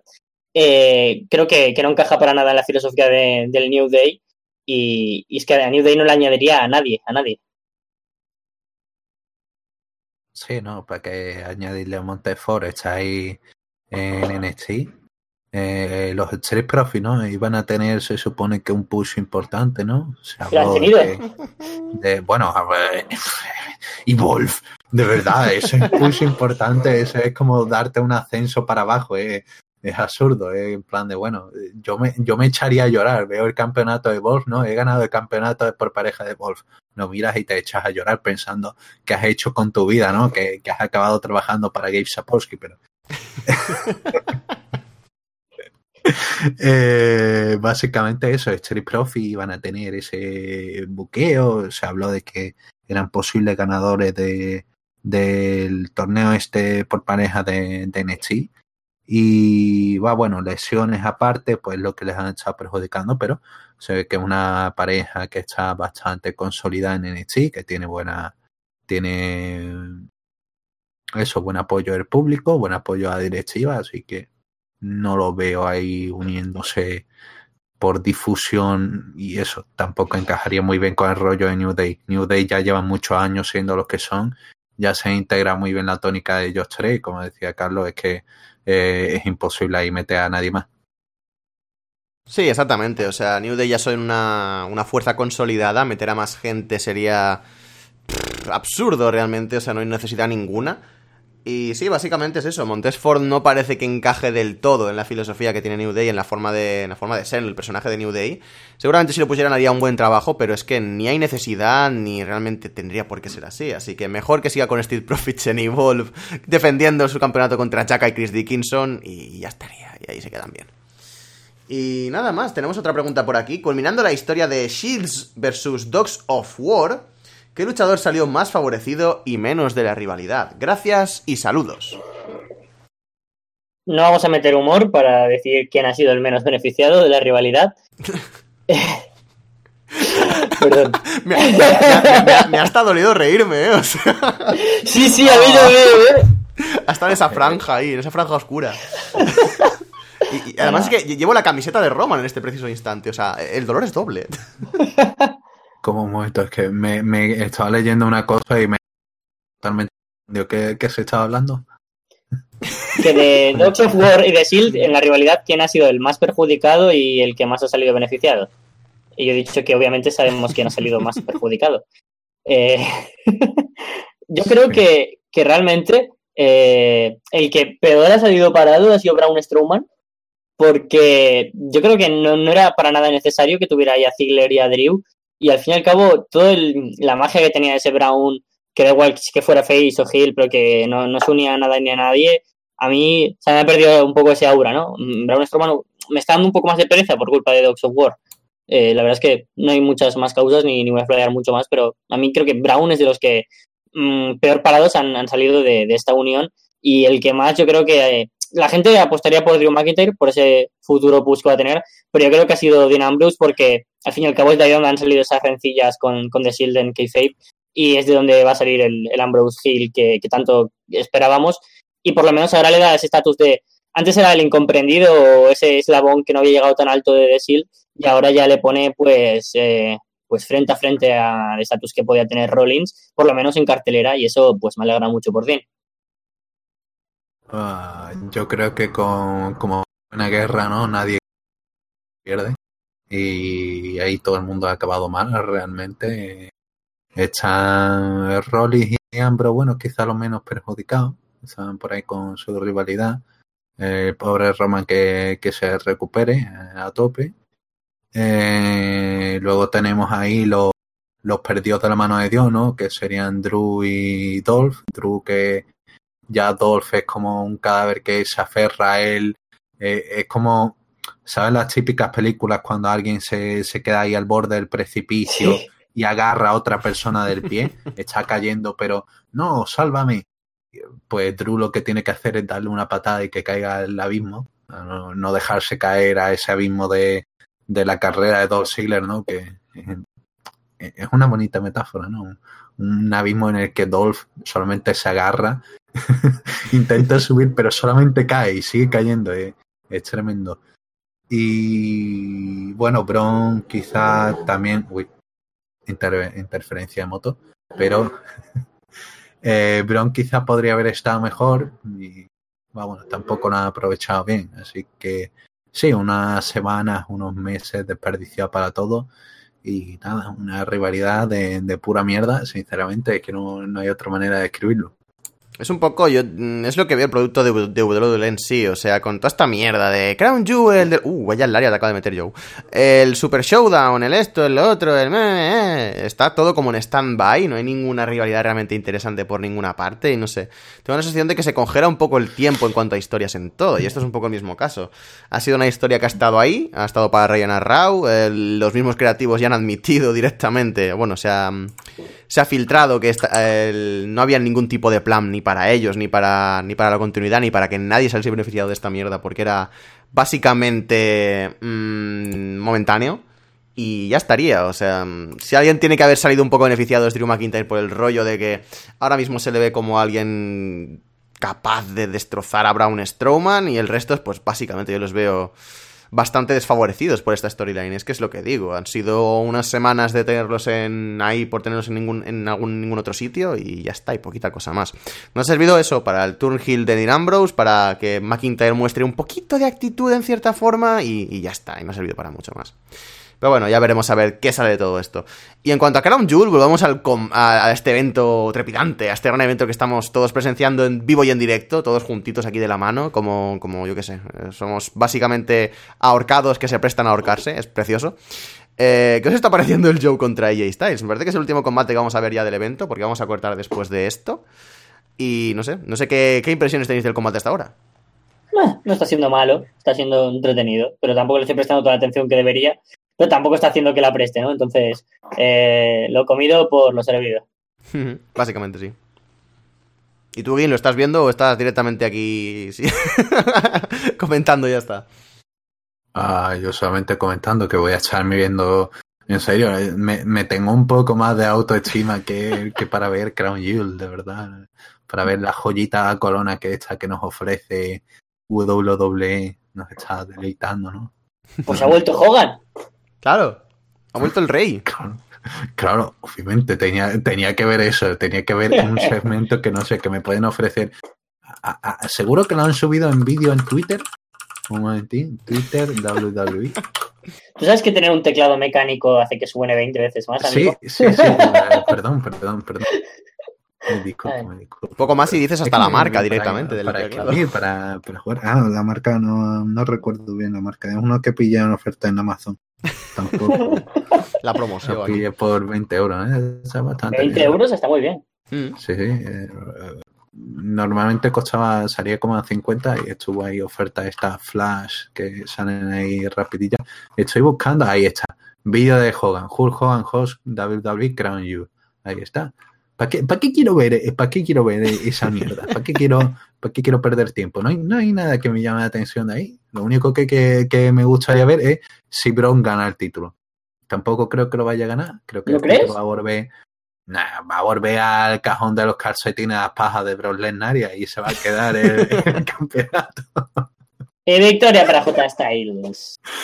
En medio, va a dejar el campeonato Lesnar cuando lo gane, lo va a volver a dejar ahí en el granero, lleno de mierda, con las plaquitas. Se lo va a poner a un cerdo. Venga, adelante. Es que, es que si fuese Brock Lesnar, eh, eh, eh, cabrón, con el poco, con el poco cariño que le tienen los animales, yo es que me lo imagino ahí, cogiendo un cerdito chico, venga, le cabe el. Ale, ale. Pues sí, ha acabado venciendo y está ese está el retiene el título. No se esperaba otra cosa, la verdad. Nadie esperaba la victoria de Joe, me parece. Sorpresa. ¡Qué sorpresa! Y no sé, si queréis comentamos una última pregunta y ya damos por cerrado el show de esta semana. Porque, bah, Dale, dale. pasando, sinceramente. Y para ver quién es el mejor del mundo, si Dolph Ziggler o The Miz, pues casi que me quedo en mi casita, ¿sabes? Así que bueno, teníamos aquí... Que, que eso han llegado a la final, en serio. Sí, sí, sí, sí. O Sí, sea, sí. Es, es un The Miz contra Dolph Ziggler. Es, es tremendo. O sea. Hablábamos antes de que el más desfavorecido, o sea, de desfavorecidos de la storyline, y poquita broma que Dolph Ziggler puede que sea, de forma canon, el mejor del mundo. O sea.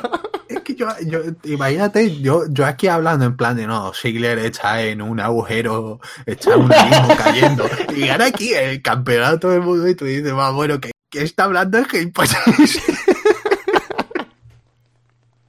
La verdad es que ya, es- ya es triste que, o sea, pensar en 2018, casi 2019, que el combate que va a coronar a el mejor del mundo sea de Miz y Ziggler. Sí, sí, sí, sí, sí, sí. O sea, habla, habla muy bien del mercado del wrestling en general, ¿eh? Como. No, hay, no hay más alternativas, pues, o de Miz o Dolph Ziggler mismo, ¿sabes? en fin. Eh, nos preguntan por aquí, nos lo dice desde Buenos Fucking Aires, eh, nos dice ya un histórico, eh, el ace del programa y un histórico ya, nunca mejor dicho, Martín Kessler, nos pregunta sobre Bolsonaro, sobre nuestra opinión de que haya llegado a ser presidente. Que le metan un tiro. Puta mierda. ¿Ves? Ya está. Sintetizado, fácil, resumido, sencillo. Estamos todos de acuerdo. Pasamos a la última pregunta del programa de hoy. Ya que estamos, les hago una pregunta de wrestling. ¿Dónde y cómo creen que se debería dar el regreso de Roman Reigns al ring? ¿Piensan que tiene que ser anunciado como el de Daniel Bryan o debería ser una sorpresa? Es que ya nada es sorpresa. Es que, es que ya todo es anunciado. Y, y es que no hay nada que me joda más en el mundo, ¿eh? O sea, eh, to- todo lo van a anunciar antes en Twitter porque ya han tomado la estrategia de que van a tener más espectadores. Vaya, ahora para que entra Baron Corbin. De que van a tener más espectadores si lo anuncian por Twitter. Cuando históricamente ya sabemos que cuando. O sea, ya. Eso, eso pasó, ¿no? Cuando ya dijeron que Mankind iba a ganar el título, porque lo dijo WWE, el título mundial de WWE, fue cuando. Bueno, WWF en esa época fue cuando más espectadores tuvieron y ganaron a WWE en audiencia. Pero eso eh, ya se lo han tomado a pecho, ¿no? Pero sabemos que no, que cuando más atrapa a los fans es cuando algo nos pilla por sorpresa y queremos ver los programas semanales para ver si suceden cosas que no esperábamos. Pero es que ya les falta solo anunciar hasta los turns. Hoy será el round donde Dean Ambrose atacará a Seth Rollins. o sea, es lo único que les falta. Eh, tienen eh, esa idea de que si anuncian algo en redes sociales va a ser como el reclamo para ver el programa. Pero es al revés, porque si al final, uy Dios mío, este plano es magnífico el que vais a ver ahora. Uf, Eh, dolor. Uf, uf, ¿qué está, qué está pasando? unos niños en los sofás, muy bien. Eh, bueno, pues eso, que al final tener eh, básicamente eh, la- las cosas que, que nos anuncian por, por Twitter en el RAW sin ningún tipo de sorpresa y que no va a pasar nada más, nos da igual verlas porque ya las sabemos. Entonces, yo creo que quita justo la magia de los programas semanales. Y al final acabaría siendo anunciado por Twitter, pero me gustaría que un regreso eh, inesperado haciendo un salve épico o, o algo así en un main event, que nadie se lo espere, que no hayan rumores ni nada, sería maravilloso. Pero es, es imposible, vaya. Ah, ¿Qué se está viendo en Joyita Corona? Había un momento magnífico en la entrada de, Bra- de Baron Corbin para llevar el título universal. Ahora está entrando Lesnar. Que ha habido un plano a cuatro niños en un cuatro sofás ahí pasando de todo. De Ha sido- Miz ha contra, sido maravilloso. contra Dolph Ziggler va a ser un puto main, no, un puto No, main no, no, no, el main event va a ser- el de DX contra los Brotherotes. Claro, claro, claro, claro. Exacto. Como mínimo, Obviamente. pero bueno, podemos hablar de que de- básicamente Dolph Ziggler y The Miz están por encima del campeonato universal. o sea, Obviamente, claramente están por encima de Lesnar. No, hombre, si está a- a- en este nivel de la cartelera, eh, puede que haya esperanza. Puede que haya esperanza de que gane Braun. hmm, Ahora, 90% que gana Lesnar, 10% de que gana Braun, pero puede, ha subido a un 10%, ¿no? Eh. Porque, hombre, obviamente Lesnar tiene que estar en Main Event ganando con sus fuegos artificiales, con sus luego tres vaquitas que se lleva allí al campo a descuartizarla y ya está. igual, igual ha sido Ah, el trato al que ha llegado con el señor de Arabia Saudí, ¿sabes? O sea, nosotros te damos cabezas de ganado y tú ya haz lo que quieras. Yo lo veo bastante práctico. Mira, mira, aquí tenemos ganado. Tú escoges, tú escoges, tire, tire aquí, venga, adelante, rese, toma toda la rese que tú quieras. Eh, ¿Cuál era la pregunta? Si Roman Reigns debería volver de forma anunciada o como algo sorpresa. Ah, mira, ahora mismo estamos en 10 likes. A ver si podemos llegar a 15 antes de que termine el programa. ya simplemente lo comento porque he visto tú? que ha aumentado. Digo, a ver si lo- los fans de Raterona responden. Eh, pero ah, sobre el tema Roman, pues la verdad que, hombre, seguramente lo, lo anunciará bombo y platillo, ¿no? Que es mejor, además una situación, ¿no? Como viene, como va a venir Roman cuando regrese, que va a ser eh, ya gente diciendo que Roman debería. Eh, Roman, Roman que quiera. Si él quiere volver, eh, que vuelva. Y si él quiere volver, eso, que, que vuelva venciendo a la leucemia. Eh, contra el tema del cáncer tenemos que estar todos independientemente de, de Pro Wrestling, que Pro Wrestling al fin y al cabo son estos, son gilipolleces y estamos hablando de gente en bañador que se pega. Es que no sé qué, qué gilipolleces estamos hablando, pero en fin, que se me calienta la boca. Eh, que eso, que es una oportunidad de oro, ¿no? Anunciar a Roman como el superhéroe, como eh, darle ese tiempo, no ese mes, irlo preparando y yo que sé, alguien Hill, Dean Ambrose, ¿no? En plan diciendo, no, eh, pues tú te deberías haber ido a tu... Que estas son las cosas que le gusta a WWE, el morbillo, ese punto, ese punto rozando lo asqueroso, como cuando lo de Eddie. Pues, marquen mis palabras, seguramente cuando Roman vuelva, harán que un Hill se lo diga. Mira, acabamos de llegar a 15 likes. Sí, seguro. El arras de Oh. Lona Universe responde. No, Gracias. no, no nos falla. Vamos. Y eso, seguramente anuncien a, a Roma a bombo y platillo. Creo que es mejor para el negocio hacerlo así, en plan de darle un poquito más de importancia. Y sobre todo, como a WWE le encanta, ¿no? Toda la mercadotecnia para prepararlo alrededor de él. Y. Pero sí, quizás la, la primera aparición sobre el ring debería ser sin anunciarla. En plan de que Dean Ambrose le esté echando pensemos que esta rivalidad contra Seth Rollins va a durar otros cinco años, tres años, dos años, el tiempo que tarde Roman en volver. Dios mío, que es que me lo acabo de imaginar y ha sido una puta pesadilla, pero imaginemos que dura el tiempo hasta que Roman vuelve, ¿no? Y está ahí Ambrose eh, echándole mierda a Rollins en plan de no, ah, pues tú te vas a ir con, con Roman al hospital y pronto llega Roman entre el público y expira, wow, el público ahí gritando, wow, pues la verdad sería un momento magnífico.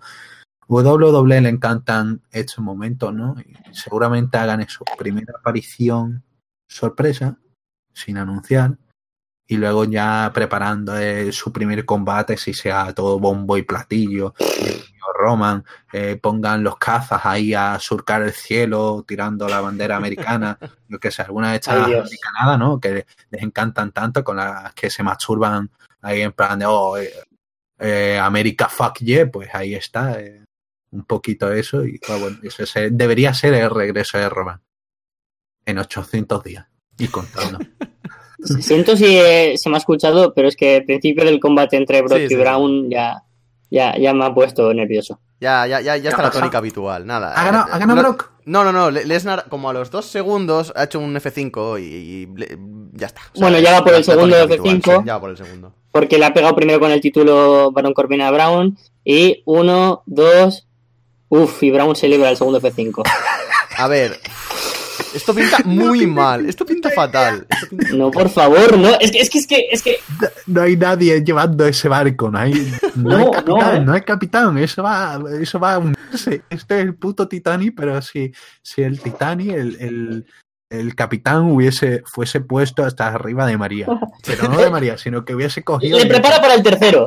Ay, Dios. Tenemos, tenemos Y- aquí para dormir El caballo. Y también se lo toma el capitán. El capitán de este barco es una orca blanca, básicamente. O sea, Pero ¿en, en qué momento han decidido que. ¡Uy! Se libra, se libra el tercer F5.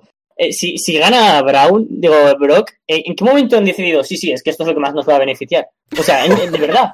Vamos, vamos a Joder, poner a Brock- a no te lo Brock, estoy vamos a ponerlo recibir castigo de la hostia. Vamos a poner que esté ahí en la, en la vida de la. en- Vamos. ¿No no te lo estoy Buqueo. diciendo? Esto, esto beneficia a WWE por las cabezas de ganado que ha conseguido Lesnar. Porque Vince quiere empezar un negocio de, de pastoril en transhumancia. O sea, que le ve futuro a esa mierda.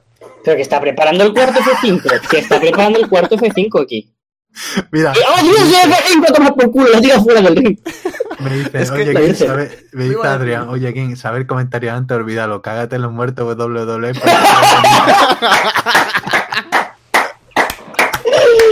¡Oh, Dios! ¡Oh, Dios! Maravilloso. Panda de gilipollas, estoy una puta panda de gilipollas. El que me diga lo contrario no, Ay. no, puede, no puede ver un, un paper. Pero, pero que, que va a ganar por cuenta de fuera. Esto tiene lógica, esto, Podemos- esto o está sea, bien. Esto, Por favor, po- podemos ver esto y acabamos el programa, pero yo quiero ver esto, tío.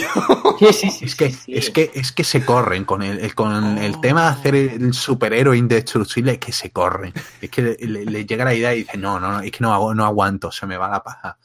Es es, es, que, es, que es de- es deprimente, de verdad. Ya no solo es que han perdido to- todo el hype con Brown, es que, es que ya no sé qué van a hacer, porque.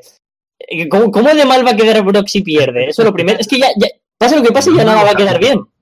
Es un nuevo capítulo de Dragon Ball. ta, ta, tan, Sí, sí, eh, peor no he aguantado cinco.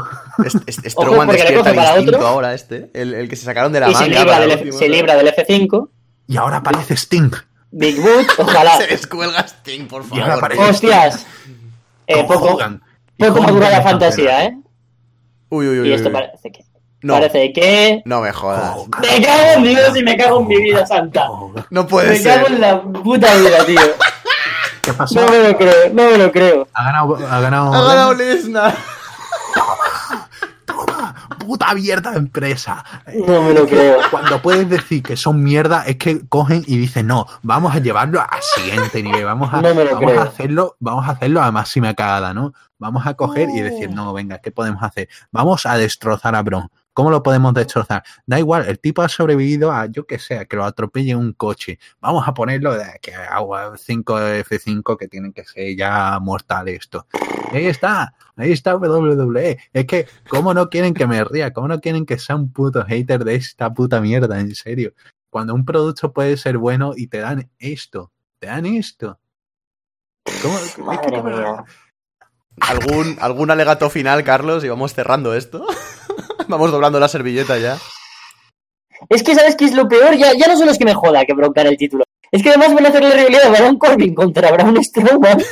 que no le interesa. Magnífica. Y a su puta madre. Pe- Pero es que, que Brock de campe.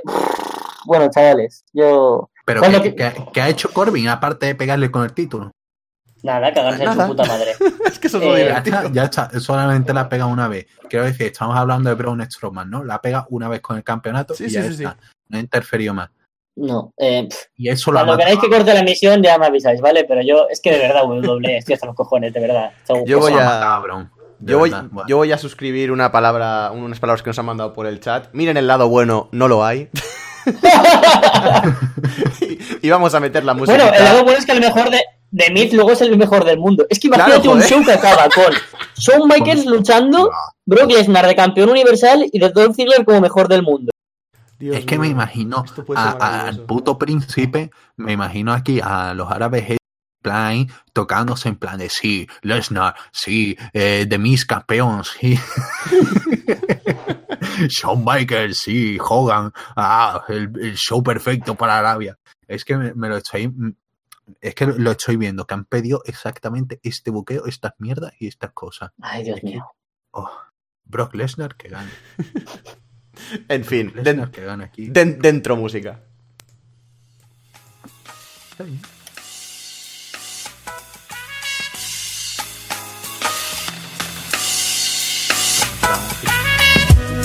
Y hasta aquí el programa de hoy. Claro, eh, o sea, vosotros no lo escucháis, es la gran putada, pero da igual. Esto queda registrado y así yo no tengo que editar tanto luego. O sea, ah, pensad en mí. hasta que ha llegado la edición de esta semana de Inbox. Y una edición muy especial. Hemos tenido aquí a Gin como invitado.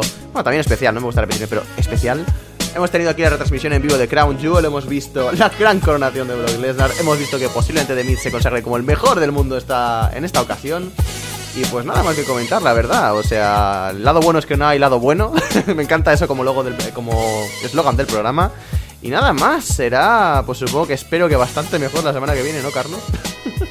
Que vamos a tener otro G Styles contra Brock Lesnar en Survivor Series, tío. ¿Qué, qué es Oh. esto, tío? Es que no. Ah, es que no entiendo nada, lo siento, pero yo este programa yo no lo puedo acabar bien porque ahora mismo estoy rayado.